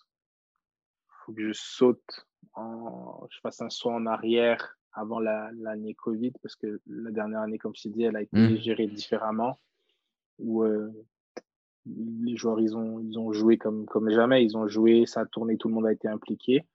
Mais je pense que oui, euh, c'est sûr que quand tu as un de tes meilleurs joueurs et qui joue tout le temps, c'est assez facile, je pense, à, à gérer. Même si c'est pas nécessairement parce qu'un joueur joue tout le temps que vous entendez bien. Donc après, mmh. ça dépend de, du type d'entraîneur que tu es et des rapports humains que tu aimes ou n'aimes pas avoir ou cherches. Mais euh, ça peut être difficile d'avoir quelqu'un qui joue tout le temps.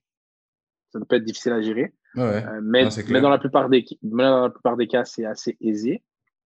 Je pense que par contre, le piège est dans. Euh, je repars sur l'objectivité de, de, parfois prendre pour acquis, lui, c'est mon gars, il, est tout le temps, il joue tout le temps, et de, et de, de manquer d'objectivité des fois sur hey, en ce moment, il est un peu moins bon, ou ça baisse, et pique-le, tu le mets sur le banc, ou bien tu l'habilles pas. Ben, tu vas le mettre sur le banc ça pour, pour, euh, pour le, le piquer et aller chercher le, le meilleur de ton joueur. Parce mmh. que je pense que quelque chose qu'on qu'on nommait ou, ou, des fois on se dit, c'est que euh, on oublie que les joueurs, au final, c'est des compétiteurs et qui veulent progresser. Je pense que tout le monde veut progresser. Mmh. Même les joueurs qui sont contents de toucher leur chèque, etc. Et qui jouent pas, je pense que tous les joueurs veulent progresser. Les, les joueurs qui, qui vraiment aiment ce sport veulent compétitionner, veulent progresser.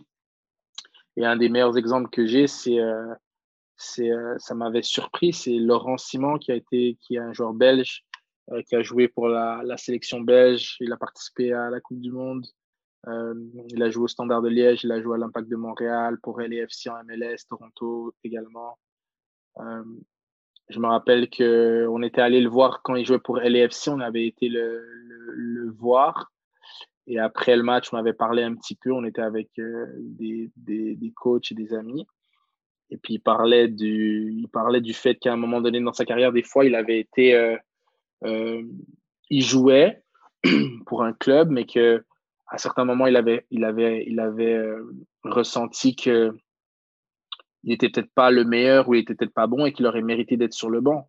Et il le disait par après, il disait j'aurais mérité d'être sur le banc et ça m'aurait fait du bien, ça m'aurait donné une claque, ça m'aurait poussé. Alors que il dit ça alors que le joueur, bon, je viens de, je viens de, de, de, présenter un peu son parcours, que c'est un gars qui tu dis il arrive au top, puis non, si tu le mets sur le banc, ça, ça va, ça va pas se faire. Et ça, mm. je pense que c'est quelque chose que qui est notre faute à nous, je pense au départ les coachs ou le staff de des fois avoir peur de, de certaines choses, mais on oublie que oui, les footballeurs, peu importe le, le montant qu'ils gagnent, etc., ça reste des êtres humains, que s'ils sont traités avec, encore une fois, honnêteté, respect, objectivité, ben, à un moment donné, et, ils ne pourront ne pas être d'accord. Et après, dépendamment de leur personnalité, ça peut mieux ou moins bien se passer. Mais je pense qu'il ne faut pas oublier que, que c'est important de les gérer pour toujours tirer le, le meilleur d'eux-mêmes. Donc, mmh. Là, je, te donne le cas d'un joueur qui commence tout le temps, le joueur qui commence pas ou qui commence un coup oui, un coup non. Je pense que euh, ça dépend pareil de son profil. Est-ce que c'est un joueur un peu plus jeune? Est-ce que c'est un joueur un peu plus vieux? Euh, je te parlais de mon objectif à moi qui est de aider les individus et les joueurs à évoluer. Euh, je serais pas content, moi, nécessairement, par rapport à cet objectif-là, que j'ai d'aider un individu à évoluer que ce soit le cas. Si j'ai un joueur qui, toute l'année, il, a commencé par exemple remplaçant et qu'il est remplaçant toute l'année, je pense que j'ai, je ne pourrais pas être satisfait de cette situation-là et quelque chose hmm. qui n'a pas été fait correctement. À, moins que ce soit, c'est le gars qui était remplaçant qui rentrait que 5-10 minutes. Et là, c'est le gars qui est remplaçant, c'est le premier gars qui rentre tout le temps. Et puis, il a commencé quelques matchs, mais il a été remplaçant la moitié du temps, tu vois. Et celui qui est, qui est réserviste, qui joue presque jamais, pareil, ça dépend de son profil. Ça dépend de son profil, ça dépend de est-ce que c'est un gars en fin de carrière qui est là simplement pour aider à, mm. à la culture du groupe, c'est un joueur un peu plus âgé, etc. etc. Euh, je, pense, je pense que ça dépend. Euh, je pense que ça dépend surtout de la, ouais, de la, je pense, la personnalité du joueur, indépendamment de son statut. Euh, et indépendamment de tout ça, la communication, encore une fois, l'honnêteté est importante, que les choses soient claires. On peut prendre l'exemple des gardiens, que tu peux avoir deux top gardiens, que un est décidé numéro un, l'autre est numéro deux. À partir du moment où c'est mis clair, au moins, c'est clair. Le numéro 2 peut bouder, peut ne pas être content, peut penser qu'il est meilleur que le numéro 1 et peut être meilleur que le numéro 1 établi, il n'y a pas de souci. Mais je pense qu'une fois, euh, surtout, euh, plus tu grand, plus tu, plus tu avances et plus tu travailles avec des hommes, des seniors, comme tu dis, plus la communication et l'honnêteté est importante. Mmh. Et, que, et moi, c'est quelque chose que, qui est très important pour moi, c'est d'avoir des relations honnêtes et que jamais un joueur puisse me reprocher que ce gars-là, c'est un menteur. non. Ce gars-là, je ne l'aimais pas, il ne me faisait jamais jouer, pas de souci, mais ce gars-là a toujours été honnête envers moi. C'est la seule chose que, hmm. que j'ai, que je peux donner. Et, puis, et dans la gestion du remplaçant, justement, j'avais une question parce que euh, j'avais cette, cette discussion-là avec plusieurs gars, à savoir tu es un joueur qui se bat pour avoir une place de titulaire. Donc, es un. Voilà. Tu, pourrais être titulaire toutes les semaines, mais tu es en concurrence avec d'autres bons joueurs. Donc, voilà, tu ne vas pas pouvoir jouer tous les matchs, mais en soi, tu mériterais d'être sur le terrain. Euh, on te met sur le banc. Est-ce que c'est mieux d'être le gars qui boude, qui montre son mécontentement qui va voir le coach pour lui dire qu'il est mécontent, qu'il veut jouer. Et euh, voilà. Euh, si, tu es dans cette démarche-là, naturellement, ça va peut-être pas se faire tout le temps de la manière la plus douce. Est-ce que c'est mieux d'être dans cette démarche-là ou d'être dans la démarche du gars qui est bon collègue, bon coéquipier? Je sais que je mérite de jouer, mais le groupe avant tout, tu me mets sur le banc, je suis le premier à encourager mes gars qu'est-ce qui est, le, mieux? Parce que j'avais une discussion avec un coach qui me disait bah, le mieux, c'est celui qui premier à encourager. C'est ce qu'on veut dans un collectif. On veut des mecs qui se soutiennent, qui sont là pour le collectif, etc. Euh, et puis moi, de ma perspective de joueur, bah, je disais, OK, mais la prochaine fois qu'il y a un match et qu'il faut faire un choix entre les deux gars, ce qui arrive dans la plupart des cas, c'est que c'est le mec qui pourrit ton groupe qui va se retrouver sur le terrain. Parce que l'autre, quand on le met sur le banc, il ne les casse pas. Donc, euh, voilà, je voulais avoir ton, ton avis là-dessus. Ah, c'est question difficile. Mais, mais déjà, tu emploies le terme remplaçant, donc je, je, me dois de dire que moi, bon, en anglais, je travaille à Portland, donc du coup, je parle en anglais et je parle de game changers. Euh, en français, si j'avais à traduire, et j'y pense depuis tout à l'heure, depuis que tu as commencé à dire remplaçants, je dirais, je les appellerais les changeurs de dynamique hmm. ou, ou, les, ou les rentrants, tu vois, parce que, encore une fois, partant de, de la perception des choses, euh, je pense que le mot remplaçant par, par, euh, peut avoir une connotation péjorative, alors que quand tu dis au joueur qu'il a un changeur de dynamique, ou que c'est un rentrant, ou que c'est le gars qui va finir le match, je pense que ça amène une autre dynamique et une autre, un autre état d'esprit. Qui, encore une fois, l'objectif à ce moment-là du match, c'est de, de, gagner, c'est de mmh. performer. Donc, euh, c'est pas fait pour ouais, faire de la psychologie inverse ou quoi que ce soit, mais vraiment en termes de, de, perception. Je te disais en, début d'entrevue, tous les joueurs pour moi sont importants et chacun les amener. Et c'est la même chose. Le jour du match, c'est pas les 11 qui commencent sont importants et les autres, vous êtes là mmh. que des, des, au service des outils pour. Mais, non, non, mais tu peux quand même comprendre que les joueurs, lui, voient ça comme ça. Tout à fait. Tout à fait. Maintenant, maintenant, encore une fois, ça va dépendre de comment tu vas les traiter avec le temps. Si, je dis n'importe quoi, vous, vous jouez toute la saison et que tu n'as fait qu'un changement par match ou deux changements dans les cinq dernières minutes à chaque fois, et que tu parles de ah, vous, vous êtes les changeurs de dynamique, les joueurs vont pas adhérer, ils vont pas y hmm. croire. Si c'est des joueurs que vraiment ils voient que le gars qui est en train de jouer à ma place, il n'est pas bon, puis le coach n'arrête pas de crier sur lui ou quoi que ce soit, et qui me fait rentrer, et que je rentre et que je change le match, et que la fois d'après, du coup, je commence, que l'autre est assis, et qu'après 3-4 matchs, je suis nul, et que l'autre rentre et qu'il fait la diff et qu'il rentre, mais c'est ça aussi qui, qui, qui, crée, qui fait adhérer aux joueurs que quand le coach nous met sur le banc ou quand il décide qu'on ne commence pas, c'est, il a vraiment l'idée de nous faire rentrer un moment pour qu'on change le match. Et hmm. c'est encore une fois, c'est le cadre mis par le coach, mais maintenant, c'est les joueurs qui le font vivre ou pas. Si les joueurs, comme tu dis, sont tous sur le banc et sont tous en train de. Ben, ça va impacter le collectif parce que quand ils vont rentrer, ils ne sont pas dans un bon état d'esprit. Mais si les gars sont sur le banc en train d'encourager ou même peut-être de ne pas parler, mais d'être focalisé, d'observer ce qui se passe sur le terrain dans, la zone où ils vont potentiellement euh, euh, avoir à opérer quand ils rentrent. Ça change les choses. Donc maintenant, euh, pour répondre à ta question, je vais aller en plusieurs points. Depuis que j'avais commencé, je te parlais de mon parcours, j'avais commencé à Montréal avec les, les 13 ans. j'ai toujours, moi, personnellement, adopté l'approche je veux convaincre les joueurs parce que je me disais qu'éventuellement, je serais amené à travailler avec des joueurs plus matures, plus aguerris. Et je veux pas que, bien sûr, je veux qu'il y ait un respect dans, dans l'équipe. Et à un moment donné, quand tu es le coach, tu dis quelque chose et les gens respectent ce que tu dis et on, et on l'applique et on le fait. Mais je veux qu'il y ait toujours cette ouverture-là au dialogue. Et je, te, je te donnais l'analogie de mes joueurs, mes centraux qui viennent à la mi-temps, que le coach a décidé qu'ils sont inversés, mais que finalement ils inversent, pas de souci. Euh, pourquoi est-ce que je dis ça? C'est que, et c'est un défaut que j'avais en tant que joueur, j'allais les, les, les, fois où je jouais pas, où j'étais mis sur le banc, où j'étais écarté du groupe, j'ai jamais râlé. Je suis allé voir mon coach et j'ai arrêté de jouer quoi? J'avais 20 ans. Mais dans les quelques années où j'ai joué, il n'y a qu'une seule fois où je suis allé parler au coach.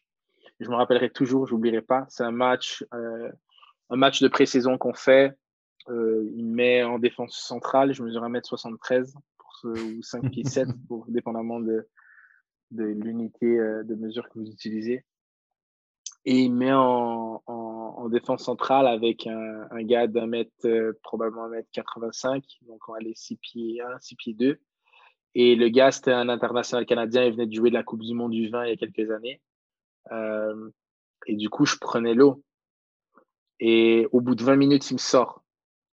Et, et donc, cette journée-là, il y a quelque chose en moi qui s'est, brisé. Bon, déjà avec le coach, parce que ma perception à ce moment-là, est, peut-être c'est erroné, parce que j'étais joueur, et les émotions et tout. Et malheureusement, j'ai pas les images. Je te parlais d'objectivité, j'ai pas les mmh. images de ce match-là pour retourner voir à quel point peut-être c'était catastrophique et je, et je faisais vraiment pas un bon boulot. Mais ce que j'ai ressenti euh, et ce que je ressens, pas ce que je ressens parce que c'est pas dans mon cœur tout le temps, mais là maintenant que j'y pense, ouais. Euh, et je repense à comment je me sentais, c'est vraiment, j'avais senti comme si euh, j'étais en difficulté peut-être, oui, mais que le coach m'avait pas aidé et que au lieu de m'aider, moi, son joueur, c'était facile, c'était on ne croit pas en toi ou bien allez, on, se débarrasse de toi, tu pars sur le côté ou 20 minutes. Qui fait un changement comme ça et Alors hmm. que le match était 0-0, tu vois. Hmm. Pas on est en train de perdre 2-3-0. Et, et, ça, je me suis promis en tant qu'entraîneur et je pense que je l'ai fait, je dois être honnête, peut-être je l'ai fait deux, trois fois, justement cette première année-là où j'ai commencé à coacher. Et je me rappelle que je ne l'ai plus fait par la suite, mais de sortir un joueur en difficulté en première mi-temps. Hmm. Ce que je me suis promis, c'est que, à moins que le joueur ait vraiment un problème d'attitude, c'est-à-dire qu'il n'y a pas du tout d'effort de sa part, mm-hmm. je ne vais jamais le changer en, en, première mi-temps. Même si c'est un gardien et qu'on prend 4-5 buts en première mi-temps, je ne vais jamais changer un joueur comme ça. Je vais lui laisser au moins finir la mi-temps, lui expliquer, lui parler et puis faire le changement, ou bien lui donner une chance de repartir quelques minutes en deuxième mi-temps avant de le faire.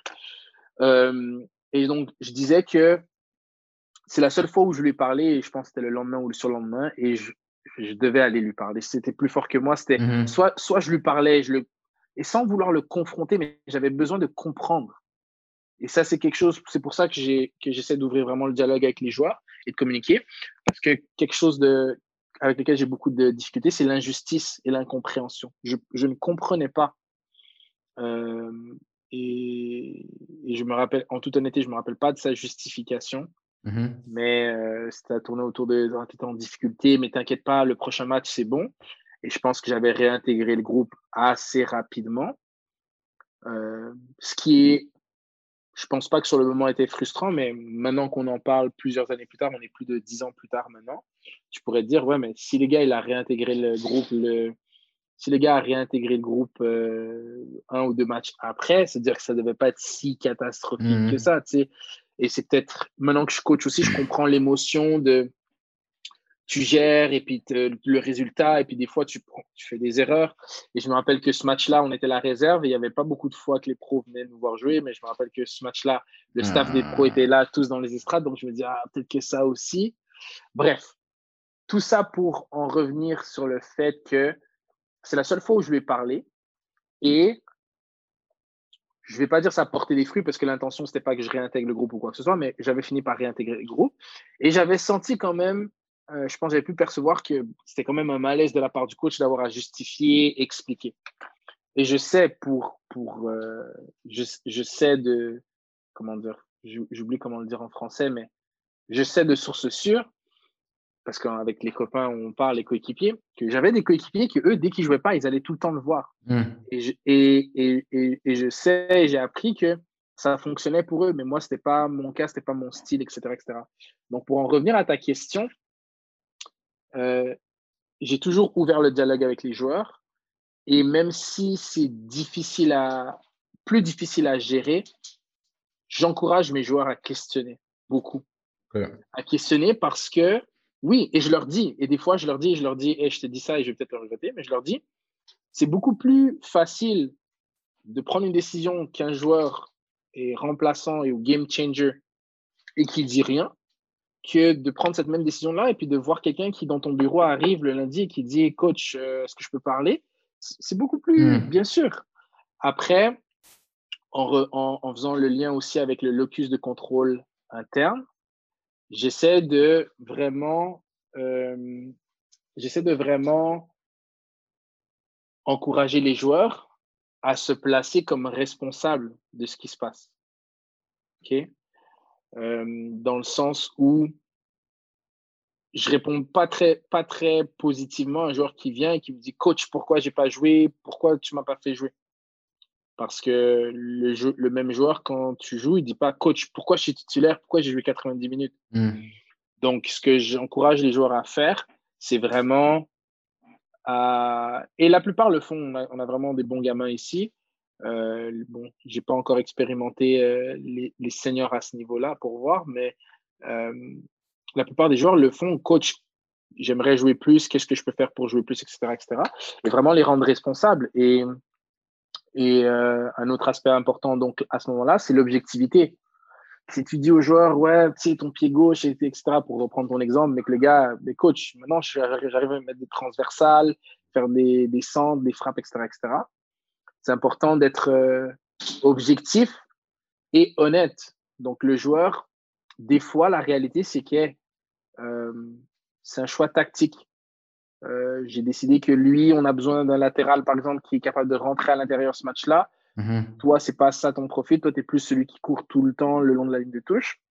Et c'est ça le, choix que j'ai fait. Encore une fois, s'il y a de la, de, la, de la clarté, de la communication, je pense que ça, ça aide à diffuser les choses. Et l'autre chose, c'est que je continue d'apprendre, c'est le management. C'est des fois y aller en amont.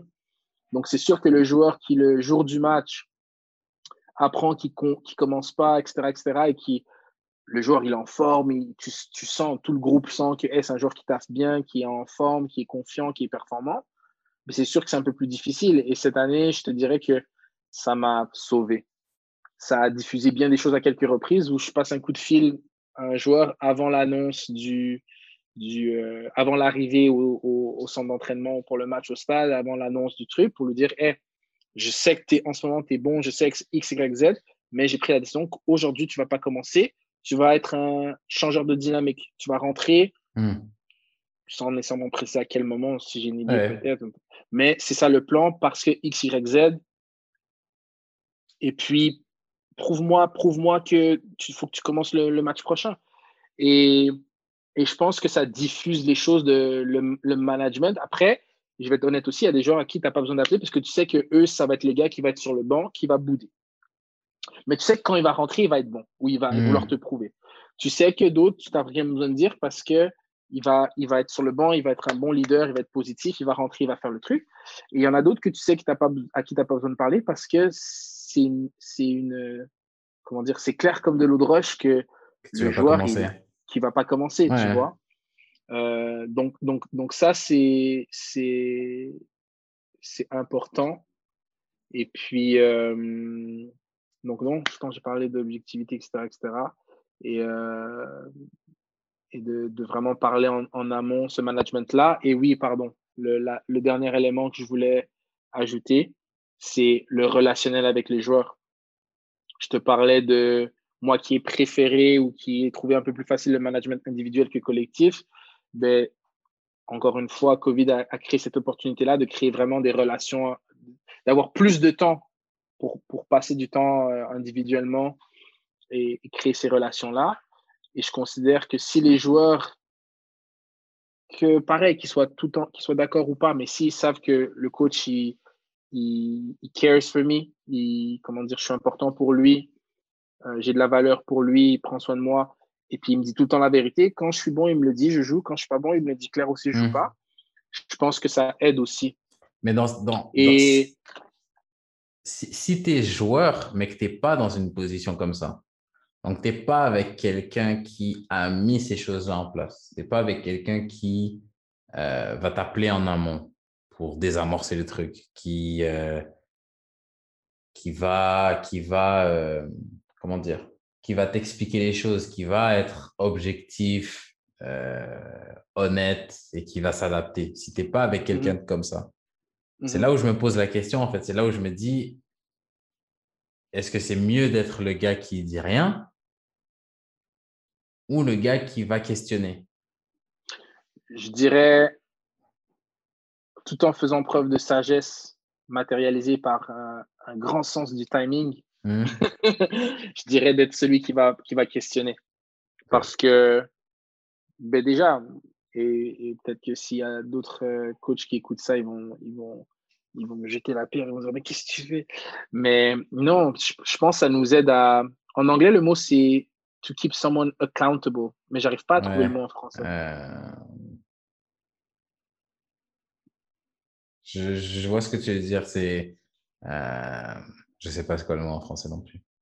Ouais, mais, c'est vraiment te, te, te, te, tenir responsable, tu vois. C'est pas que tu pousses, ah, tu es le coach et je fais n'importe quoi, je fais tout ce que veux. Mmh. Que, ben, je... que tu aies des comptes à rendre.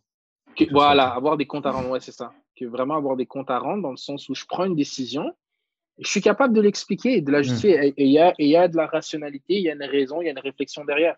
Pas une décision juste prise comme ça et pas je pense, que c'est important parce que ce qu'on oublie des fois quand on devient coach, c'est que les joueurs, ils investissent tellement de temps, ils font des sacrifices, ils font des efforts. Et la moindre des choses, c'est l'honnêteté, le respect à, leur, donner, tu vois. Et, euh, et, je pense que oui, je pense que c'est massivement important. Donc, même si je pense qu'il n'y a pas, comme tu disais, tout ce qui a été mis en amont par le coach, etc. je pense que c'est quand même mieux d'être celui, encore une fois, avec un grand sens du timing, mais d'aller demander avec, encore une fois, euh, en amont, l'intention et la compréhension que je détiens la clé pour changer la donne ou changer mmh. ou améliorer la situation. Et pas le coach va aller lui dire qu'est-ce qu'il fait, puis c'est lui le problème, etc., etc. Je pense que c'est important parce que après, il y a ce qu'on sait tous, il y a l'ego. Et autant le joueur peut avoir son ego touché, autant le coach aussi peut avoir son, son ego touché. Ça peut froisser quand les choses sont pas bien dites ou pas bien faites. Mmh. Euh, et puis, euh, souvent, quand il y a ce, quand il y a ce clash-là, c'est le, la plupart du temps, c'est le joueur qui va perdre aussi.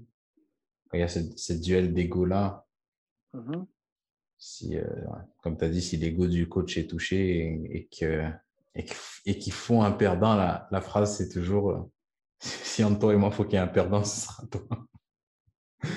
Ça ressemble souvent à ça. Donc, OK. OK, donc dire les choses avec sagesse, mais c'est mieux de dire les choses plutôt que de, de se faire, en guillemets, marcher dessus. Ouais, j'aime pas du tout l'expression se faire marcher dessus. Et je, et, je le, et je le considère pas et je le vois pas du tout comme ça. Ah, mais je dis, simplement En plus, c'est souvent comme ça qu'on a, des, on a des discussions, mais c'est parce que, comment dire, quand je dis se faire marcher dessus, je pense que c'est pas ta façon de faire quand toi tu vas le faire. Mmh mais il faut concevoir qu'il y a des coachs qui vont le faire comme ça. Mmh. Donc, des fois, la phrase est vraiment appropriée. Des fois, c'est vraiment se faire marcher dessus par le coach.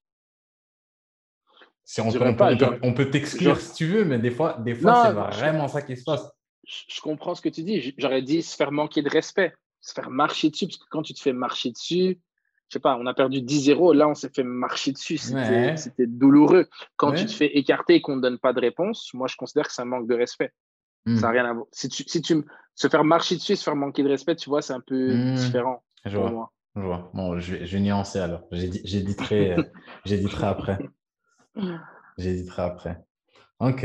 Et on est encore sur le rôle du coach. Dernière, dernière, dernière, dernière question. Après, peut-être qu'on a déjà, tu as déjà répondu, mais euh, le plus gros challenge du rôle de coach selon toi, s'il y en avait un seul, un truc où si je pouvais d'une baguette magique te donner, OK, peu importe le club où tu vas être, je te débloque ça, tu dis, bon, c'est bon, genre j'ai fait, j'ai fait 80% du job, c'est bon, c'est réglé. Je ne sais pas si c'est. Si tu me donnais une semaine pour penser à ça, je ne sais pas si c'est la réponse que je te donnerais. Mmh Mais là, à vivre, comme, là, vivre comme ça, je dirais maintenir la cohérence. Je pense que c'est la chose la plus difficile. Maintenir la cohérence entre ce que tu dis, entre ce que tu fais, mais surtout mmh. l'entraînement, la culture, le management des joueurs dont on vient de parler, euh, les dernières minutes. Euh, c'est ça qui est le plus difficile. C'est que tu vas, quelque chose va arriver, tu vas le gérer d'une manière. Ça arrive dans trois semaines. Est-ce que tu le gères de la même manière, hmm. avec la même intensité? Ça arrive dans six mois. Est-ce que tu gères encore ou ah, on a la fin de saison là, je laisse, je laisse, je laisse. je vois. Donc je pense que c'est vraiment ça le plus difficile, c'est vraiment maintenir de la cohérence dans tout ce que tu fais, dans tout ce que tu dis sur une saison au complet, hmm. dans le management, des joueurs, dans la communication, dans les processus, dans l'analyse des matchs, dans les hmm. retours sur les entraînements. Et je pense que quand, en, t'entendant dire ça, ça me, ça me fait quand même réaliser que des fois, en tant que joueur, on est. On, idéalise un peu le coach. Dans le sens où, euh, là, comme tu as dit, il s'est passé quelque chose, un petit incident aujourd'hui. Euh, dans quatre semaines, le même petit incident arrive. Peut-être que pour moi, ça va être ça va être clair dans ma tête. Le coach, quand moi j'ai fait telle chose, il m'a fait, il m'a dit ça, il m'a répondu ça. Toi, tu es passé à autre chose, c'était un petit truc de fin d'entraînement, tu n'as pas calculé. Ça va réarriver et là, je vais dire, OK, à lui, qu'est-ce qu'il va te dire? Et là, tu vas dire, oh, t'inquiète, c'est pas grave. Et là, je vais me dire, oh, le coach, c'est un vieux gars. Tu as vu ce qu'il a fait? Alors que toi, tu n'as même pas nécessairement tilté. Pour toi, c'était juste, euh, Ah, ma, ma bad. Je savais même pas que j'avais, je savais même pas que je, me rappelais même pas que j'avais dit ça il y a quatre semaines. C'est incroyable, mais c'est vrai ce que tu dis, et, c'est pour ça que c'est des choses qu'on nommait, surtout quand on est jeune coach. Et moi, je dis souvent, l'expérience ne s'achète pas, mais elle s'emprunte. Donc, hmm. j'essaye. Je t'ai volé la punchline. Hein, si jamais tu la vois utilisée par au cœur du jeu, euh, cherche pas. Et, ne m'écris pas, tu vas jamais la récupérer. Il n'y a pas de souci. Mais, mais oui, mais l'importance de bien prendre soin de soi en tant que coach, de bien dormir, de bien manger, de faire du sport, de couper aussi des fois, de faire d'autres choses, parce que c'est vraiment un, boulot à, temps plein. En tant que coach, tu es celui qui est, tu sais, épié tout le mmh. temps par, par tous les joueurs, par le reste du staff, à un plus haut niveau par les médias, etc. Et tu es, vraiment, euh, comment dire, tu es, la référence un peu, le, le, role model pour les plus jeunes quand on parle de formation. Et tu dois être exemplaire, comme tu mmh. dis. Chez les plus petits, je me rappelle quand j'ai commencé à, à, l'impact, euh, notre préparateur euh, mental nous, me, comment dire, me coachait beaucoup sur pas faire de sarcasme avec les petits ou pas faire de joke de ah lui il a les pieds carrés c'est bon alors que c'est des trucs mmh. tu sais tu as été joueur tu dis comme ça en blague ou ou, euh, ou ton ou ton joueur de 13 ans il tire par dessus et tu fais hey, field goal comme au foot américain où tu dis trois points ou, ou tu dis bon dégagement pour rigoler. Mais c'est c'est vrai c'est des petits trucs comme ça tu vois. Euh, euh, que aller chez les plus vieux, bon, c'est pas tant des petites nuances comme ça, mais simplement le fait que ben, si t'es pas bien, tu te laisses aller ou tu rates des, petites choses comme ça, ou, ou comme tu dis, tu sais, j'ai des exemples de, bon, avec Covid, on a eu les protocoles, remplir le questionnaire de santé, et qu'à un moment donné, j'étais carré, carré, carré, carré, carré, avec des sanctions si les joueurs manquaient et tout, et que bien évidemment, malheureux, bien évidemment, pas malheureusement, mais qu'au fil du temps, les, ça s'est, comment dire, c'est relâché. C'est devenu, ça s'est relâché, c'est devenu un peu plus souple. Et il y a eu beaucoup plus de responsabilisation aussi. Et, les, et au départ, c'était vraiment, tu veux aussi donner le, le ton et donner des habitudes. Bon, après, il y a un, deux gars qui ne le font pas. Comment tu réagis? Est-ce que tu les prives d'entraînement? Est-ce que tu. Hmm. Et, et c'est pour ça que l'adaptabilité dont je parlais en amont, elle est aussi importante pour t'ajuster. Et, et quelque chose dont on n'a pas nécessairement parler, mais qui est important, je pense, par rapport à ça, c'est la fixation d'objectifs. Un autre truc qui est super dur en tant que coach. À partir du moment où tu arrives à te fixer des objectifs clairs et des priorités, c'est un peu plus facile. Donc, je te donne un exemple. Pour moi, cette année, la, mettre en place une culture vraiment solide et ferme était importante, plus que les résultats. Bon, on était dans Covid, etc., etc. Mais même, ça, ça pourrait être le cas même dans une saison normale. Mais ben, ça a permis que même tard dans l'année, des petits écarts de comportement, des trucs, ben, j'ai pu les sanctionner parce que j'étais capable de revenir sur cette année, le truc que je ne que je peux pas rater, c'est la culture, c'est ça, mmh. tu vois. Mais si, les, si ce n'est pas clair dans ma tête, si ce n'est pas établi vraiment, conceptualisé aussi clairement que ça, c'est là où si tu passes à côté et que tu perds en cohérence par rapport à ce que tu veux. Je vois. Je vois, je vois, je vois. Maintenant, si on passe de l'autre côté, si on sort du rôle du coach et qu'on passe sur le joueur. Donc, de ta perspective de coach, euh, qu'est-ce qui appartient quasi exclusivement au joueur comme responsabilité? Qu'est-ce que le joueur a à faire ou euh, un domaine sur lequel s'il merde là-dessus, il ne peut pas se retourner et dire euh, coach, ça c'est ta faute, gars moi, je peux, moi, je suis coach, j'ai telle, telle, telle responsabilité. Ça, vraiment, ça, ça t'appartient à toi en tant que joueur. Et si tu fais pas ton job là-dessus, me, me regarde pas, me regarde pas. Je dirais le travail invisible, c'est large, je vais, mmh préciser.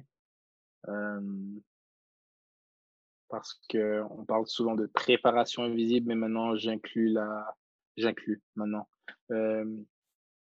J'inclus la, le travail vidéo qui souvent est, est post-match, peut être pré-match, mais post-match aussi. Donc, je trouve que préparation, ça, ça vient en amont. Donc, je vais dire le travail invisible. Donc, tout ce qui est déjà le repos. Et je, je pense que je parle à un expert en la matière.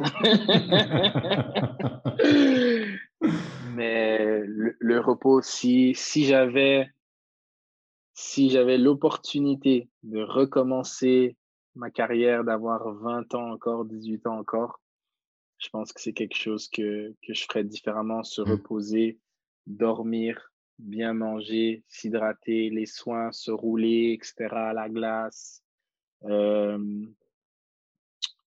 le, l'alimentation, je pense j'en ai parlé, l'hydratation. Le travail aussi extra, euh, le, le, travail, pardon, la prévention, dans l'ordre, la prévention. Donc, tout ce qui est, j'ai une petite lacune au niveau des hanches ou au niveau de l'aine ou quoi que ce soit, au niveau des mollets, faire ce travail-là. Je ferai un peu plus aussi de musculation. Euh, je ne sais pas si on arrive à le voir, j'espère pas trop, mais j'ai une bonne ossature et, et j'ai jamais fait une séance de musculation de toute ma vie. Euh, mais, et après, l'aspect athlétique, c'est pas nécessairement quelque chose avec lequel j'avais beaucoup de difficultés. J'allais, relativement vite. J'avais une bonne détente, même si je suis petit. J'étais relativement fort, mmh bien coordonné quand même. Et tout ça, c'est naturellement, c'est simplement bon, un peu dîner, le fait de faire du sport tous les jours de ma vie depuis que j'étais tout petit. Mais si c'était à refaire, j'irais, quand même au gym, faire du renforcement, certaines choses. Je ferais plus d'abdos. Mmh. euh, et, euh, et, et, après, euh, terrain, je ferais, je ferais définitivement plus. J'arriverai plus tôt avant les séances. Je repartirai un peu plus tard pour travailler techniquement, qui est l'un des gros aspects qui a, qui a été une lacune pour moi, qui, m'a, qui, a, qui a fait en sorte que je puisse pas accéder nécessairement au niveau euh, auquel je voulais accéder. ce travail-là. Et maintenant que j'ai un peu la, la, connaissance ou la compréhension du coach, je saurais comment faire. Parce mmh. que c'est des retours que j'ai eu en tant que joueur de Serge. Tu sais, techniquement, il faut que tu travailles un peu techniquement, mais on n'a jamais été clair sur qu'est-ce que je dois travailler techniquement et on m'a jamais montré un peu comment le faire. Ça, c'est euh, euh,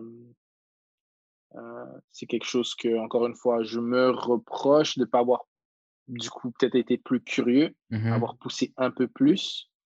Euh, je suis très autodidacte, donc j'entends quelque chose, je, je pense comprendre quelque chose et je me dis, j'ai une, conception de comment ça doit être fait et je me lance mmh sans nécessairement chercher euh, instinctivement à, à, confronter ça ou comparer ou chercher du feedback. et finalement, euh, bon, c'est sûr que si je retourne en arrière, on n'a pas la technologie qu'on a en ce moment et tout, mais je pense qu'il y avait quand même des caméras, tout ça. Je filmerais, je m'assurais que mes matchs sont filmés pour faire des retours sur les matchs, regarder les entraînements. Mmh.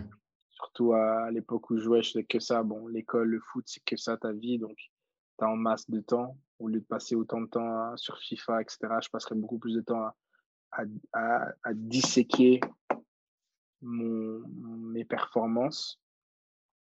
Euh, ouais, donc je pense que ça, donc comme je disais, pour. Et j'oublie peut-être des choses, mais euh, la préparation, la, pardon, le travail invisible, je pense que ça, c'est vraiment le truc du joueur que, en tant que staff, en tant qu'académie, en tant que structure, on peut faire le meilleur centre d'entraînement, on peut donner un repas le matin, un repas le midi. Mais si toutes ces autres choses-là sont pas faites par le joueur et le joueur prend pas conscience qu'il mmh. est vraiment responsable de ces choses-là, ça, c'est que le joueur. Et, et, euh, et la réalité, c'est que je pense que des joueurs qui sont déjà bons sur le terrain, qui ont, oui, le talent, le potentiel, qui travaillent bien, la bonne mentalité et qui font aussi ce travail-là de préparatoire et invisible. Ce travail invisible, pardon. Il faut que je me décide. J'avais dit travail invisible, c'est travail invisible. Ce travail invisible-là qu'ils font correctement, ils maximisent, je pense, leurs mmh. opportunités, leurs chances d'atteindre le, plus haut niveau.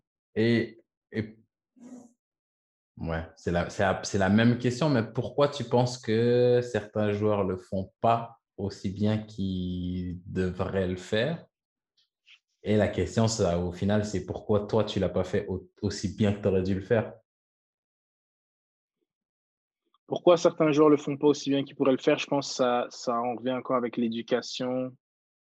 L'éducation, si tu es dans une structure, tu commences à jouer au foot et que c'est que jouer, gagner, gagner et qu'on ne te sensibilise pas à ça, je mmh. pense que c'est normal, quelque part, de ne pas le faire. Je considère, c'est pour ça que quand je parle du rôle d'éducateur, de, de ces valeurs, tout ça, je pense que c'est aussi faire comprendre aux joueurs que c'est pas que le terrain qui compte, mais qu'il y a un tas de trucs autour qui mmh. comptent et qui sont super importants pour t'aider à être bien sur le terrain. Je, dans, la dans le travail invisible dont je parlais, j'ai omis de parler de l'école. Mmh. Mais pour les jeunes qui sont en formation, l'école, c'est super important. Si, si tu n'es pas nécessairement à avoir des bonnes notes, mais si tu es à jour avec tes travaux à l'école, c'est un truc en moins auquel tu n'as pas à penser ou tu n'as pas à perdre d'énergie cognitive, etc., etc. Après, pourquoi est-ce que moi, je ne l'ai pas fait? Ben, on, dit souvent euh, si jeunesse savait, si vieillesse mmh. pouvait. C'est ça. Mmh Mais j'ai envie de dire pareil, c'est ce, ce, manque d'éducation-là, je pense, auquel j'ai fait face.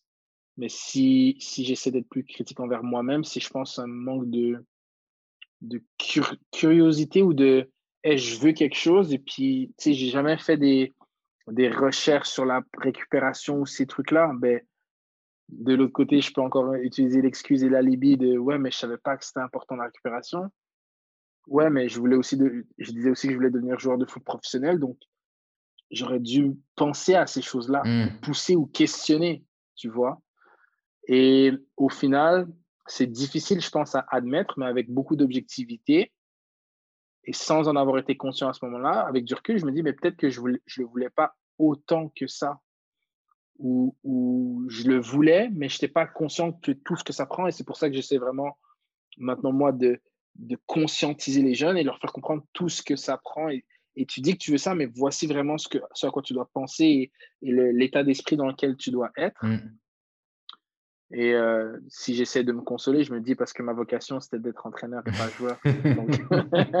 mais, tu vois, moi, moi, pour être encore, euh, encore de, ben, encore de ce côté-là, euh, du côté des joueurs, je pense que je pense que ça se résume quand même à ton, à ton avant-dernier point. Je pense qu'à un moment donné, on peut avoir toutes les excuses qu'on veut, mais je pense que je pense qu'entre dire que tu veux quelque chose et agir en fonction, c'est deux choses différentes quand même. C'est pour ça que moi, moi j'en suis à un point où bah là, je sais que cette année, on va dire, j'ai un, championnat important à jouer et j'essaie d'agir de, en conséquence. Et ce qui est compliqué, c'est que là, je me bats contre 7, 8, 9 années de vieilles habitudes que tu dois, contre lesquelles tu dois lutter chaque jour. Et puis chaque jour où je réussis, je me dis, bon, Aujourd'hui, j'ai réussi à pas aller manger à gauche, à droite, à me coucher assez tôt. Ok, demain, est-ce que je vais réussir? Et puis, c'est un, combat quotidien. Et puis, tu, comme je dis, tu te bats contre des années perdues. Mais, euh, mais c'est vrai que même moi, quand je regarde en arrière, je me dis, oui, j'ai dit que je voulais ça, mais concrètement, je n'ai pas fait tout ce qu'il fallait pour l'avoir. Peut-être que je le voulais, peut-être que je préférais me coucher tard. Peut-être qu'au final, je préférais jouer à FIFA que de devenir joueur de foot professionnel. Si je regarde le temps passé et que tu te dis, bah oui, dans une journée, je pouvais passer 8 heures à jouer à FIFA et je ne pouvais pas passer 40 minutes à m'étirer, peut-être que ma carrière à FIFA, elle était plus importante au final. Si on, si on est, si on est vrai, brutal, brutalement honnête, euh, je sais pas un, mix des deux, brutalement honnête avec, euh, avec soi-même, tu vois. Et, et, tu, dis ça, et simplement pour renforcer ce que tu dis, quand je, quand je la blague, ah, peut-être parce que ma vocation c'était d'être entraîneur, mais c'est la réalité. Depuis que j'ai décidé que je vais être entraîneur, je fais ces sacrifices-là. Et hmm. encore une fois, c'est pas parfait, mais mon éthique de travail et ma discipline et, le travail invisible, je dirais, il est meilleur. Et aussi, il est moins demandant sur certains aspects. je, ne sais, pas. Hein. J'ai pas à m'étirer. J'ai pas à m'étirer euh, c'est important de bien manger, bien dormir, même si ouais. je le vois, ça, ça, ça c'est, euh, euh, j'en paie les conséquences quand je le fais pas, mais les conséquences aussi sont, sont moindres ou se, se matérialisent pas de la même manière. Mais je, je, peux te dire clairement que c'est le jour et la nuit en termes de, pas de motivation, mais de corrélation entre ce que je dis que je veux et mes actions. Mais je pense que c'est ça la motivation au final. J'ai l'impression que j'ai l'impression que des fois, on, se, on, se, on se cache derrière du vent aussi. Je pense que c'est ça. J'aime ce que tu dis. Parce que moi, en plus, j'avais, j'avais même pas pensé à ça, mais bon, ça, ça, là, on, raconte nos vies, mais on a, quand tu es devenu coach à Montréal, on habitait ensemble.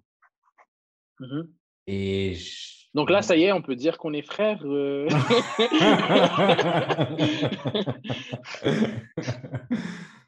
Je ne l'ai pas, dit en intro, je ne savais pas si je devais ah, dire. Ah, c'est vrai, ah, c'est vrai, non, je l'ai même pas dit. T'inquiète, t'inquiète, je, ferai je ferai une introduction où je le dirai, t'inquiète pas. Euh, euh, ouais, on habitait ensemble.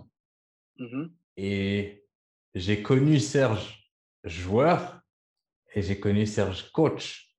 Et le Serge coach a beaucoup plus bossé pour ce qu'il a aujourd'hui que le Serge joueur.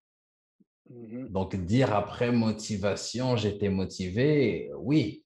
De toute façon, qui, en regardant la télé, en regardant la première ligue, en regardant la Ligue la Serie A, la Liga, qui va pas se dire j'aimerais avoir ça? J'aimerais être fort comme ces gars-là, avoir l'argent de ces gars-là. OK, maintenant fais le travail pour. Ah, compliqué.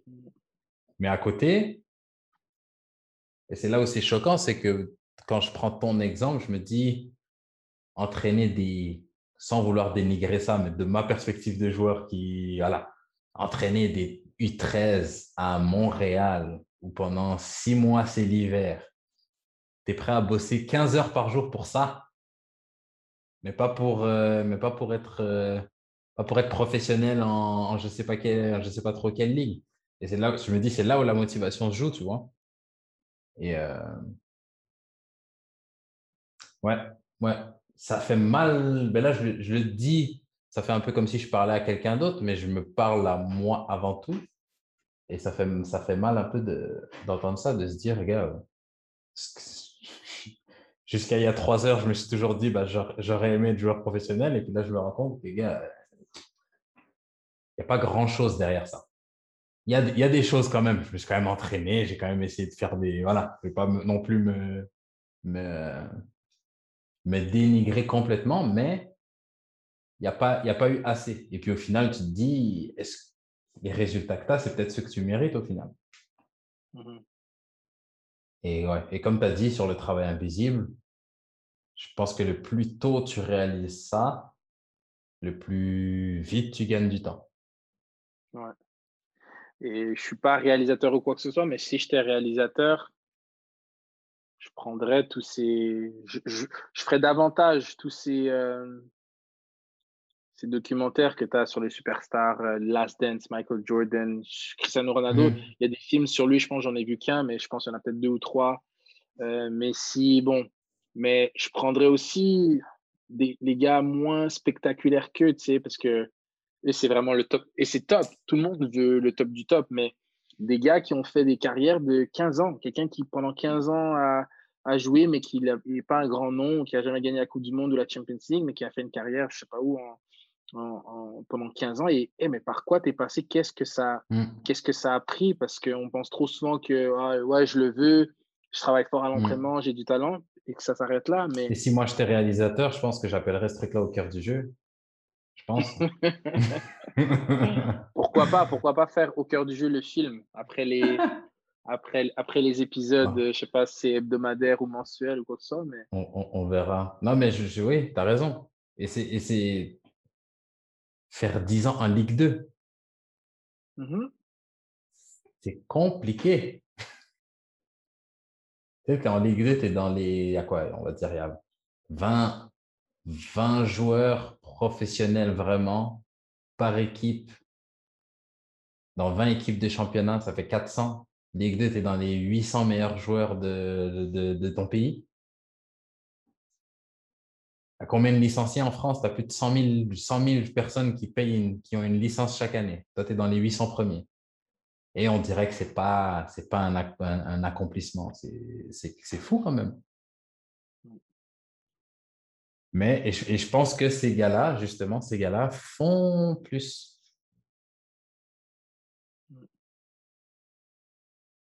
Ouais, et après, on va pas se, on va pas se leurrer. Ça doit exister, ceux qui, qui font beaucoup et qui, ont, qui sont tellement talentueux au départ qui sortent de la, de la masse, qui atteignent là et qui après, tout Hmm. simplement, sont en cruise control et puis ils font pas une grosse carrière parce qu'ils se maintiennent parce qu'ils font le strict minimum. Voilà.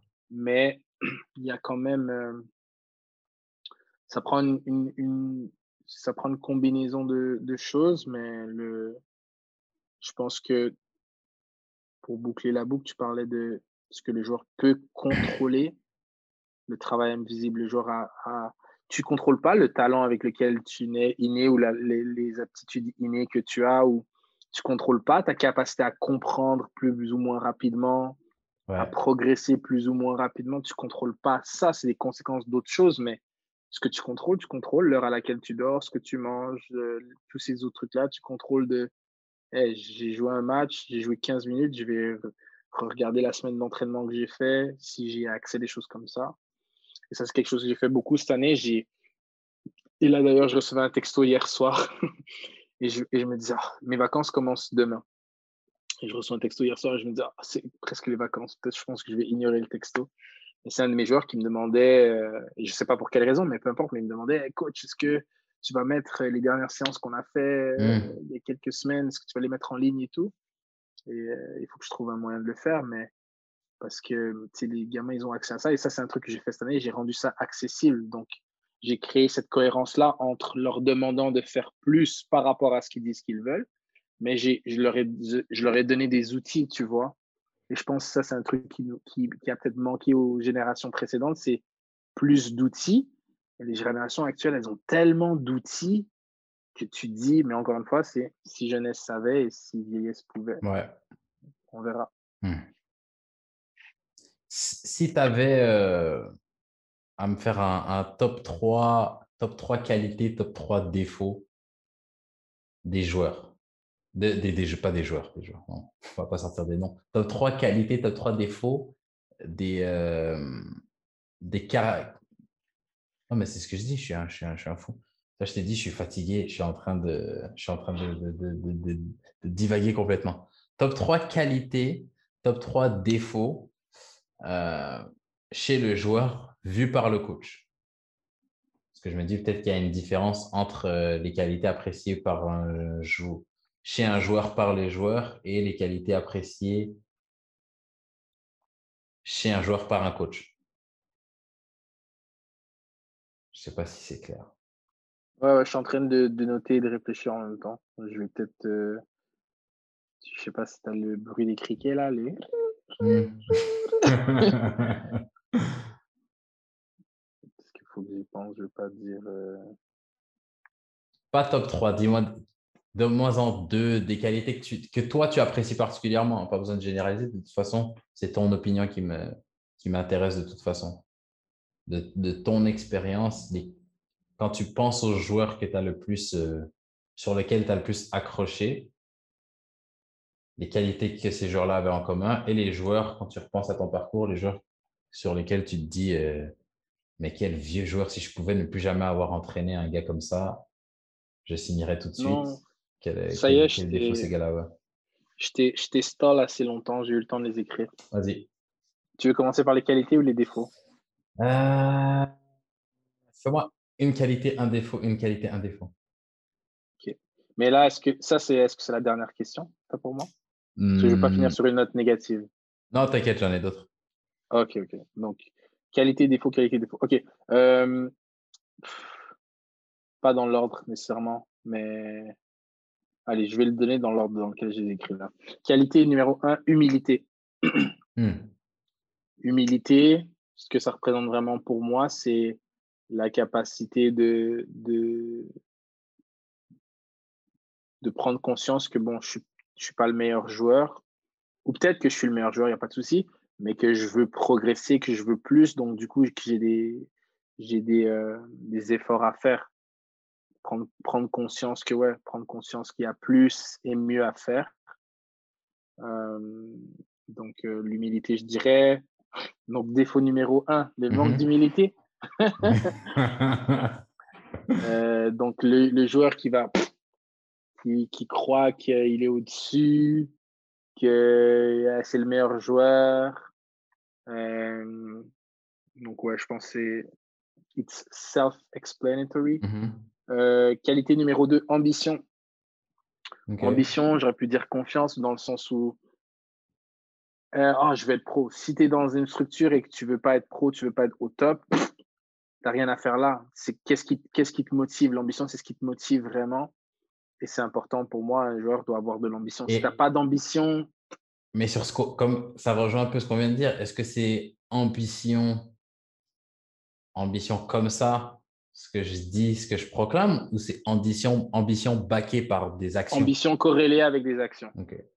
Oui, pardon, je savais pas que je pouvais mettre des, des qualités aussi longues, mais oui. Ah, Ambition corrélée avec des actions. Bon, merci.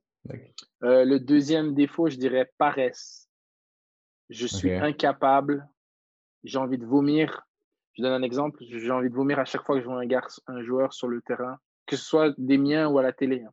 Perdre le ballon, envoyer les bras dans les airs ou perdre le ballon marcher. Ok. Je, je, je ne peux pas, il n'y a rien en moi en tant qu'être humain qui peut me faire comprendre ça de Ah, mais il a fait tellement d'efforts. Ah, mais lui, c'est le gars qui ne défend pas quand, quand nous on défend comme je il sais si tu pour connais attaquer. le, le- le sextuple ballon d'or. Non, ouais, ouais, ouais, il n'y a pas de souci. Moi, je, je nomme pas de nom. Je nomme pas de nom. Mais la paresse, c'est quelque chose que je peux pas. En tant, après, en tant qu'éducateur, développer des jeunes, c'est quelque chose que je peux pas promouvoir. Ouais, je vois. peux pas. euh, peux pas. Je c'est, tu m'as demandé, ça, je Ouais. peux vraiment pas. D'accord. Euh, troisième qualité, je dirais détermination. Ok. Et détermination, j'aurais pu dire résilience. C'est la capacité, vrai, de, de passer par-dessus les épreuves et de persévérer. Hmm. Tu vois, je pense que c'est important de persévérer. Comment tu reviens d'une longue blessure. J'ai des exemples là cette année des joueurs qui, qui ont eu Mm. des grosses blessures, qui sont revenus. Ils étaient déter comme jamais. Waouh. Et, et ça, je pense, c'est une qualité qui est importante. Et je pense c'est aussi le truc que on perd 1-0 si on revient au match dont je te parlais tout à l'heure et que mes joueurs me, diraient, me diront tous après, coach, on savait qu'on n'allait pas perdre. On, on était tous sereins que ça allait aller. Et ça s'est montré par de la détermination, des actions qu'ils ont posées, se sont battus, se sont accrochés. Hmm. Euh, et, et ouais, je pense que c'est important. C'est quelque chose qui, moi, personnellement, me fait vibrer euh, en tant que coach chez un joueur. Et le troisième défaut que, que je donnerais, c'est le manque d'objectivité chez les joueurs. Je Ok. sais pas si tu t'attendais à autre chose, là, parce que tu allais sourire, on dirait. Non, mais non, non, non. Le, ouais, le manque d'objectivité. Le joueur qui est pas cap qui, qui, se, qui est pas capable de se voir comme il est, qui se voit gonflé ou euh, qui se voit dégonflé alors qu'il est peut-être plus ce que ce qu'il croit, ce, ce qu'il croit. Et c'est pas un défaut avec lequel j'ai. Allez, la paresse, c'est vraiment ce qui me fait vomir de, de tous les trois que je t'ai donnés. Hmm. Le manque d'objectivité, bon, ça peut se travailler, mais c'est difficile. C'est Ouais. vraiment difficile. Quand un joueur me dit, ah, je demande à, à froid comme ça, ou, ou je demande après avoir analysé le match, moi, hey, comment tu as trouvé ton match Ah ouais, c'était non, c'était un bon match. Ok, tu t'es assis, tu l'as analysé un peu Non, non, mais. Et puis que tu dis, ok, mais ça, mais ça, mais ça, mais ça, mais ça. Ouais, je vois. Et parce que ouais, tu- je pense que tu n'avances pas qualitativement ou pas dans la bonne direction ou pas assez rapidement si tu n'es pas objectif, tu vois. Donc ouais, ce serait... euh, si tu me redemandes dans une semaine, dans un mois, peut-être que ça a changé, mais là aujourd'hui, c'est les trois qualités et défauts. A- il y, a moyen que je t'ai arnaqué parce que je, je regarde mes questions et on y a répondu indirectement. Donc, il y a moyen que tu aies vraiment terminé sur une note négative. Je pense pas, parce que j'ai quelque, chose- j'ai quelque chose à dire de toute façon, c'est Ah. que quand, quand tu as parlé du management individuel collectif, Dis-moi. Euh, j'ai l'impression que la réponse que je t'ai donnée, c'était relativement à. J'ai l'impression au tac- technico-tactique, j'ai l'impression que c'était. Alors que si Mhm. je parle de la culture, euh, je dirais que le management collectif est pas. Ben oui, resterait le plus difficile, mais j'ai envie de dire euh, enjoyable. Il est vraiment Le plus enjoyable. Il est gratifiant. Vraiment, ouais Hmm. de voir comment tu arrives à, à créer une unité dans un groupe, à, à faire en sorte qu'une vingtaine d'individus qui à la base ont des objectifs différents et qui ne sont pas nécessairement interconnectés les uns aux autres, ben, deviennent interconnectés Mm. aux uns aux autres avec certaines connexions plus, plus ou moins fortes. Euh, mais non, c'est c'est ça, que les gars soient unis. Et, et, euh, cette année, des retours que j'ai eu de mes joueurs, bon, on, a, on a fait le parcours en playoff qu'on a fait, euh, qui s'arrête en 16e de finale, mais que les joueurs à la fin disent, coach, ça a été une, une de mes meilleures années depuis que j'ai commencé à jouer au foot en termes d'unité, en termes de groupe. Euh, que les gars se disent entre eux, hey, j'ai jamais joué avec des gars comme vous, Mm. je vous aime, je vous apprécie. Ça, c'est des choses qui restent toute, toute la vie et c'est beaucoup plus gratifiant, comme tu dis, que Mm. de gagner un, un match de plus ou gagner une coupe ou quoi que ce soit. Euh, bien que gagner une coupe, ce serait pas mal quand même. Quand même. C'est sûr que si tu gagnes une coupe, il t'a créé des choses aussi. Ouais. Mais, mais ça, c'est la base, tu vois. C'est la base. Donc, euh, donc ouais, la, la gestion du collectif, elle est. euh, elle est euh, c'était plus, comme je disais, c'était plus sur l'aspect tactico-technique, faire progresser l'un versus l'autre, plus difficile le collectif, mais en termes de gratification, je dirais le collectif. Même si les individus aussi. Mm. que Ah, mais après, c'est- quand même l'âme du, du rôle de coach au final. Tu n'es pas, t'es pas coach personnel, tu es coach Mhm. d'une équipe. Oui, voir, euh, comment dire, si, si je pense que si à la fin d'une saison, tu arrives à faire progresser chaque joueur, mais que ça ne se traduit pas par quelque chose de collectif, tu restes aussi avec ce goût d'inachevé. Mhm. Si collectivement, si tu arrives à faire progresser individuellement et collectivement, c'est là où, en tant que coach, tu as, réussi, à, ben, t'as réussi ton job. Et puis, ouais, même de la, Mhm. comme tu as dit, de la perspective du joueur, c'est c'est ça les coachs qui nous, nous, nous restent en tête, en fait. Ceux qui t'ont appris quelque chose individuellement, mais qui ont créé quelque chose collectivement, qui ont fait que tu avais un groupe, un tel groupe, telle année où tu te dis, mais cette année, genre, ça me manque. On a, on a terminé huitième, mais c'était terrible. On, a- on, a- on s'est trop amusé cette année-là. Il y avait une unité, à l'entraînement, ça se tapait tous les jours, il y avait de la concurrence. On se tapait sur la tête de temps en temps, mais c'était une. euh, voilà, ça, ça valait la peine. Tout ça a valu la peine. Donc, euh. Hmm. Ok. Bah, moi, je, je serais à l'aise de conclure sur cette note. Je ne sais pas si ça te va, si tu as quelque chose à, à rajouter, un message à passer. Parce que là, dans, dans- tu vas tu t'adresses à des joueurs pour la plupart, je pense. Euh, savoir si tu as, quelque chose à leur dire, quelque chose à communiquer, une note sur laquelle les laisser. Euh, je dirais simplement, comme on en a parlé au niveau de cette nouvelle définition de la motivation que j'ai notée, là, après qu'on on en ait parlé, toi et moi, qu'on l'ait explicité de cette manière-là, que c'est la corrélation entre les intentions et, et les actions, Hmm. et que, que, que les joueurs soient sans, sans regret. S'il y en a Hmm. parmi ceux qui écoutent qui veulent être professionnels ou peu importe qui, qui veulent. Parce qu'être professionnel, c'est large aussi. Est-ce que je veux être professionnel? Est-ce que je veux aller gagner la Coupe du Monde avec mon pays respectif? Est-ce que je veux euh, jouer la Champions League? Est-ce que je veux juste faire 30 matchs en Ligue 2 et puis euh, être sur le banc, être réserviste ou être Mhm. game changer, peu importe? Peu importe ce que c'est, que ce, que ce soit précis, je pense que ça, ça aussi le, le niveau de précision et le, pas pardon, le niveau de précision, mais je pense que préciser son objectif le rend aussi plus concret et c'est plus facile d'être motivé euh, relativement à quelque chose qui est précis que quelque chose qui est vague. C'est clair. Mm.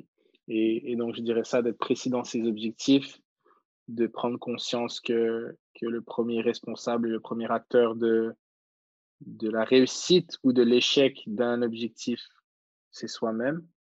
Euh, mais ouais, d'être sans regret, que, que, les, que les intentions, que les actions soient aient une forte corrélation avec les, les intentions, les désirs, et de et de et de et de de- d'essayer de prendre et d'emprunter l'expérience de, de, de ceux qui sont passés avant pour gagner du temps, pour aller plus loin, pour faire mieux, pour faire plus vite éventuellement. Hmm.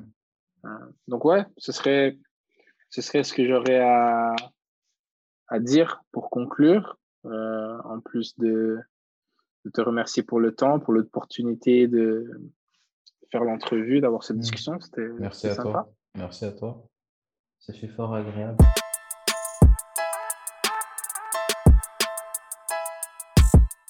Donc c'est tout pour l'épisode d'aujourd'hui, j'espère qu'il vous a plu et surtout qu'il vous a été utile. Je tiens encore à remercier Serge de s'être prêté au jeu.